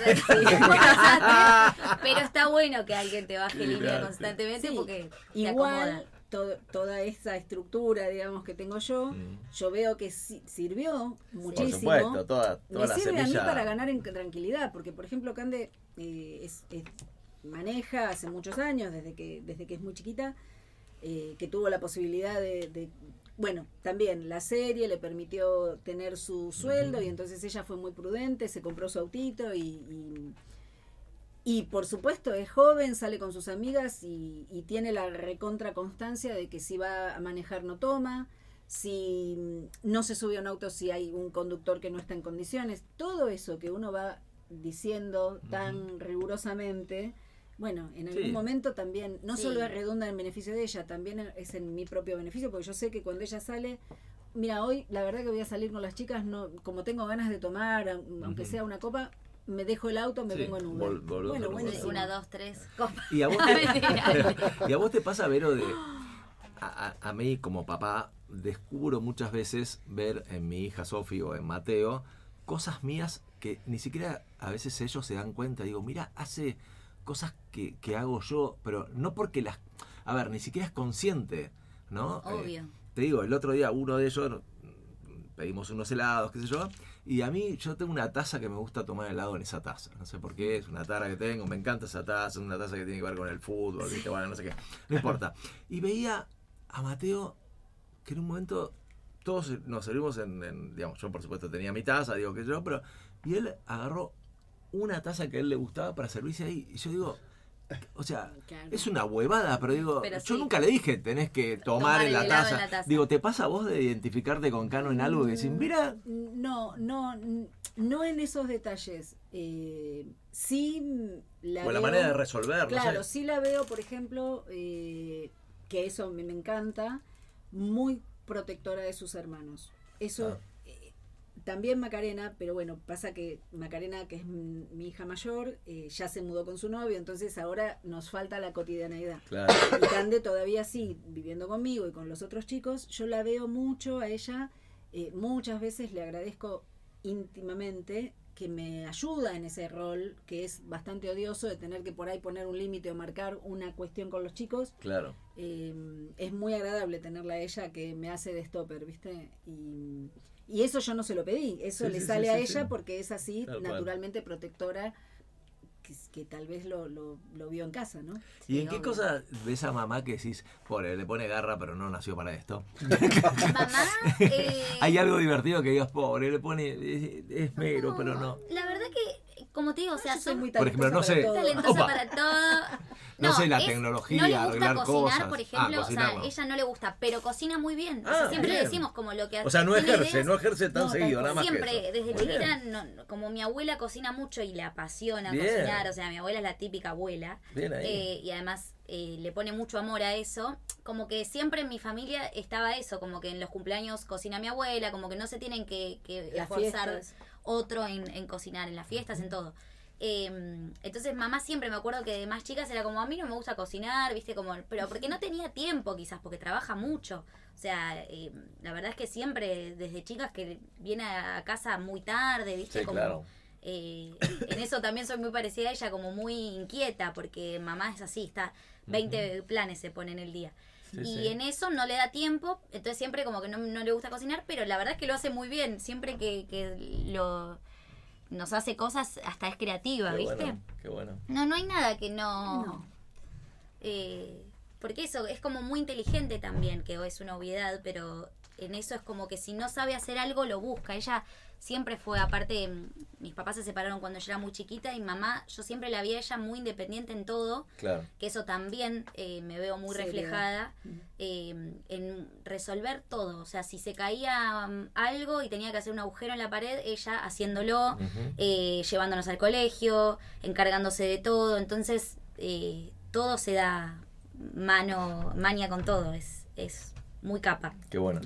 Ibero, y de la generación de Canon, que, Sí. que vos estás cerca, hay cosas que decís, qué bueno esto que nosotros no tuvimos en su momento, digamos, qué, qué, qué Sí. valores, qué cosas sentís que, que y están me buenas. parece que tiene que ver con lo mandados que son. Mm. Sí, yo mm, siempre digo que mm, eh, yo canto desde que tengo memoria, pero nunca consideré seriamente cantar como, como mi medio de vida. Mm. Eh, yo estaba chipeada para ser profesional y, y trabajar de mi profesión y, y además como con un miedo implícito de que si yo me dedicaba a la música eh, no iba a poder ni criar a mis hijos ni tener este, una vida más o menos este, lógica como, como, como la que uno después pudo desarrollar a través de la profesión y del, del prestigio incluso que me dio mi carrera Claro. pero mm, ellos eh, tienen una cosa mucho más mandada, mucho más, este, mucho más suelta, de mayor espontaneidad, menos condicionamientos, eso es muy lindo. Menos deber ser, entre comillas. Menos deber ser, claro. Claro. Yo este, tenía un mandato, yo tenía que ser la primer profesional de mi Mm. familia. También este, en mi casa, yo la escuchaba cuando Malena le pregunté a propósito esto de si su madre la había bancado, su padre, ¿no? O si tenía una familia de artistas. En mi casa, eh, mi madre también fue sumamente intuitiva conmigo, me puso una guitarra a los ocho años porque ella se dio cuenta que yo quería Claro, cantar. Yo claro. cantaba desde siempre. No por, no por proyectar su sueño en No, vos, sino para que nada. lo vio en vos. Mi cual. madre hizo piano, ella es profesora de piano, declamación, baile, danza, no sé cuánto. Eh, entonces tenía como esa cosa implícita de que yo iba a hacer lo que quisiera también. eh, como mi hermano, que lo pusieron también adelante de un piano y después mi hermano hizo cinco o seis años de piano y después dejó. Eh, no es que no hubo un incentivo, no había oportunidad. Claro, claro. no era parte de nuestra historia. Sí, por ejemplo, no sé, gra- grabar un disco No, o algo del estilo no, era no, complicadísimo. Ahora ella lo puede hacer hasta sola, ¿entendés? Es Salvo muy que loco. tuvieses Cambió una familia de artistas. Claro, tal cual. En cambio, cuando ellos empiezan a, a- a desarrollarse en el mundo, eh, en ningún momento surgió como posible una carrera tradicional. Macarena, que es la mayor, es diseñadora de imagen y sonido. Ella puede montar una película, dirigir una película, ser, ser productora o asistente de producción, o fotografía, edición, este sonido, todo lo que tiene que ver con lo audiovisual. Eh, bueno, Candelaria desde muy chiquitita hacía todas las disciplinas. Ella además era, decime lo que quería y yo, la estúpida La iba y la llevaba, ¿no? Claro. Hoy quiero patín, bueno, te llevo. Hoy danzas árabes, bueno, vamos. Todo, natación, vamos Mamá- a hacer mamá natación. 4x4, No, ¿eh? Hasta sí. arte rupestre. ¿Quién hizo en su vida arte rupestre? Y ella nos Sí, llevó a arte rupestre. Arte como rupestre. Cualquiera. Cualquier cosa, cualquier curso, cosa que había que, que podía ser algo este, entretenido para ella, yo la llevaba. Y, y ella hizo, hizo teatro desde siempre, desde Claro. siempre, sin que en mi casa, ni en mi familia hubiese un acercamiento al, al arte dramático. Francisco, que es mi hijo, el que le sigue a Cande, eh, va por una carrera tradicional. Por ahora estudia psicología, pero ayer hizo la campaña para una marca de zapatillas haciendo fotos y está Mira. toda la capital empapelada con la cara de mi hijo. Qué Sí, re o random. sea, random bueno. total, ¿viste? Qué Eh, bueno. Eso tienen los chicos. Sí, sí, Es- sí, eso es lo que yo veo, que ellos son más mandados, que ellos no tienen tanto prejuicio como, como nosotros. Tal cual. Bueno, bueno, gracias por, por venir. Me gustaría que cerremos con algunas palabras. de, de lo que sentimos hoy. Y también me gustaría referirme a, a lo que va a pasar el fin de semana, que en-. Estamos en veda, por supuesto, y nadie va No a, este, a hablar de a quién tenés que votar. Pero sí me parece que está bueno que, que sigamos eh, alegrándonos por la posibilidad de volver a elegir, ¿no? Que a veces eso se pierde de vista. Pero Rolfi y yo, gracias a Dios Canu no, sabemos lo que significa, ¿no? no Este, poder hacerlo. Exactamente, no poder hacerlo. Y está bueno, y está bueno, y también está bueno votar a conciencia, votar en lo que realmente uno cree y, y ir a votar, porque, porque me parece que todos necesitamos, o sea, ahí vamos a elegir a las personas que van a, de alguna manera, manejar al- al- el- nuestro destino como país durante cuatro años, así que hay que ser responsables con eso. Y me gustaría que, que, bueno, eh, que después sobre el final digan algunas palabras ustedes también. Pero lo primero que quiero decirles es gracias. Te juro lo feliz que somos eh, hoy con, con ustedes, eh, escucharlas cantar, cómo se miran, cómo esas caritas que tienen ahí de complicidad, que está buenísimo. La verdad que son de esas cosas muy lindas que uno se lleva acá, en el corazón. Gracias, realmente. Mike. Creo que coincidís. Sí, sí, totalmente. Y si no coincidís, decís que sí. Sí, bueno, No, aparte Rolfi tiene la habilidad de decir lo que digo yo en 25.000 palabras en, en 14, pero bueno, Claro. eso sí, con- nos complementamos. No, sí, much- muchas gracias por estar acá y la verdad que te deseo mucho, mucho éxito. Y bueno, las quiero ver en el escenario, pero a las dos. Sí, Que esté sí, mamá obvio. también. ¿eh? Es que Compartiendo ella- porque, porque es como decía Mike, esas miradas se complementan. Este, Es que una vez Cande lo, lo dijo recién, eh, para mí mi sueño, mi sueño eh, sería cantar en un lugar masivo, Claro. eh, que yo ya estoy grande y sé que no lo voy a poder concretar, más allá de, de alguna situación muy, muy ex- extraordinaria, muy excepcional. Entonces cuando ella dijo, yo, el- yo deseo un día estar cantando y poder invitarla a mamá, es como la concreción de mi sueño a través de ella. Ya y te no veo es en el que yo lo Movistar haya- Arena, está cantando y no y, es que yo subís. lo haya Olvídate. este, provocado, por favor. No, no, y ella no, jamás me. O sea, jamás. yo siempre lo pensé. ¿Qué te parece? eh, porque sé lo importante que sería para ella y además lo importante que sería para mí y que es para mí eh, tener su, Va a su suceder, apoyo. va a suceder. es Lo visualizamos. Va a suceder. Lo visualizamos. Movistar Arena, 11 de noviembre. lo anunciamos acá. Tal cual, tal cual, tal Sí. cual. No, Pero gracias, sí. en serio. eh, mucho, mucho talento ahí en un metro cuadrado. Me voy, me voy haciendo un, un tango. Mientras Dale. se va cerrando la. Dale. Y después de Vero, yo quiero que escuchemos algo que, que escuché ayer y que me parece que habría que pasarlo en cadena nacional que tiene que ver con el fin de semana. Así que escuchamos tu Pero, tema. eh, ¿querés que lo hagamos? ¿Querés ir con lo tuyo? ah, después quiero cerrar o no. No, No, entonces hagamos una cosa, lo escuchamos y Dale, después cierra, después cierra y después con el tema y nos dale, vamos con el tema Vero. ¿eh? Porque lo escuché y me pareció, te juro, yo dije, esto habría que pasarlo en, en- en cadena nacional. Espero que les guste, capaz que lo escucharon ya, pero, pero me parece que está, que está buenísimo como un mensaje para todos, ¿no? A ver si, si sale bien, esperemos que sí. Seguro que ¿eh? sí. Y después vamos a cerrar con el tango de, de Vero. ¿Me entendió, señor o señora presidente? Que los impuestos vuelvan a la gente, tan simple como eso. No se olvide de los niños, de los jóvenes, de los maestros, de los médicos ni de los soñadores. No nos olvide. Y tampoco se olvide de los desafortunados.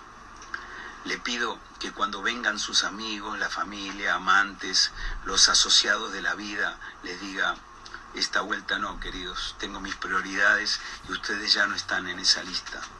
Por favor, esta vuelta no se olvide que la torta no es suya, aunque sea suculenta, no es suya. El problema es que todos muerden y después no alcanza para sacar a nuestro país adelante. Y después los únicos que se van con la panza llena son los que estuvieron antes que usted. Futuro presidente o presidenta, busque capacidad, decencia, entusiasmo, compromiso. Estamos cansados que nos digan que cuando asumieron no sabían que las cosas estaban tan mal y por eso no pudieron corregir el rumbo y volvimos a fracasar. Si no sabían es porque son unos mequetrefes e incapaces. Si no sabe, no se meta, no hay excusas. Ya está en el quirófano, ahora no nos diga que no sabe operar. Busque a los preparados, si no, No importa el partido, el partido se termina después de las elecciones. Muestre generosidad y amplitud de criterio. Queremos profesionales. Así volvemos a nuestros propios problemas, a nuestras propias ilusiones y sueños. Ustedes hacen el trabajo que le hemos encomendado. Busque valores, fortaleza moral, que en eso, fortaleza moral, estamos recontra para atrás. No tenemos más tiempo para ladrones, avivados, machos pistola e intermediarios. Fortalezca la independencia de poderes, así todos pueden ayudar a hacer el trabajo, su trabajo. Los que quieren manejar todo, la justicia, la economía, los recursos, etcétera, terminan como ahora, con nuestro país chocado y sin pedir disculpas. Le pido que estos cuatro años finalmente ordene los gatos del estadio, perdón, los gastos del Estado. Y le pido, por sobre todas las cosas, no queremos ni podemos seguir viviendo con tanto miedo. No es justo vivir con miedo. Ustedes tienen guardaespaldas, nosotros no. Ustedes tienen fueros, nosotros no. Queremos sentirnos tan protegidos y seguros como ustedes y su equipo. Que sentirse seguro sea algo normal. Le pido a la oposición, sea cual fuera, que en vez de poner el palo en la rueda, le puedan poner la rueda al palo para que todos podamos avanzar y progresar. Señor o señora Presidente, quiero volver a sentirme argentino, sin grietas ni partidismo. Yo quiero la celeste y blanca, sin odio. Miren el odio, a dónde nos ha llevado. Cuente conmigo para lo que yo pueda aportar, pero por favor, esta vez no nos defraude, esta vez no nos defrauden. Saben que vamos a estar allí cerquita de ustedes por si nos necesitan, pero también porque vamos a estar mirando. Le deseo mucha, pero mucha suerte, que Dios los ilumine y bendiga. Con afecto, Alejandro Lerner, argentino. Mirá, Chao, no me di gracias. cuenta que era Sí, yo me, me levanté para mirar qué quién ¿Me entendió, señor o señora Presidente? Ahí se repitió. Es muy bueno. Qué maravilla. Sí, muy bueno. No me di cuenta que era Lerner hasta que lo dijo. Qué maravilla. Bueno, nos vamos cantando, dale. Con un tango de Gardel. Bueno, las quiero mucho, les agradezco de corazón. Y Canu, yo te aseguro que vas a estar en el Movistar Arena, ¿eh? cantando Como con el- mamá. la previa, la previa a River. Dale, ahí está. Y vamos a estar acá, Buenísimo. contándolo. Gracias, Ahí está. Vero y Tomaso y Canu Grau ¿eh? van a cerrar esto cantando y nos vamos. ¿eh? Rolfi, que Dios los bendiga. Yo no quiero que nadie a mí me diga que de tu dulce vida vos ya me has arrancado.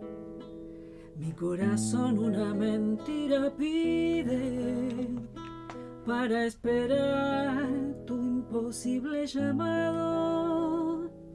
Yo no quiero que nadie se imagine cómo es de amarga y honda mi eterna soledad. Pasan las horas y el minutero duele la pesadilla de su lento tic-tac.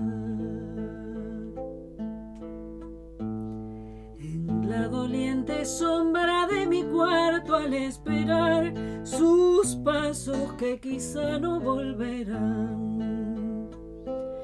A veces me parece que ellos detienen su andar sin atreverse luego a entrar.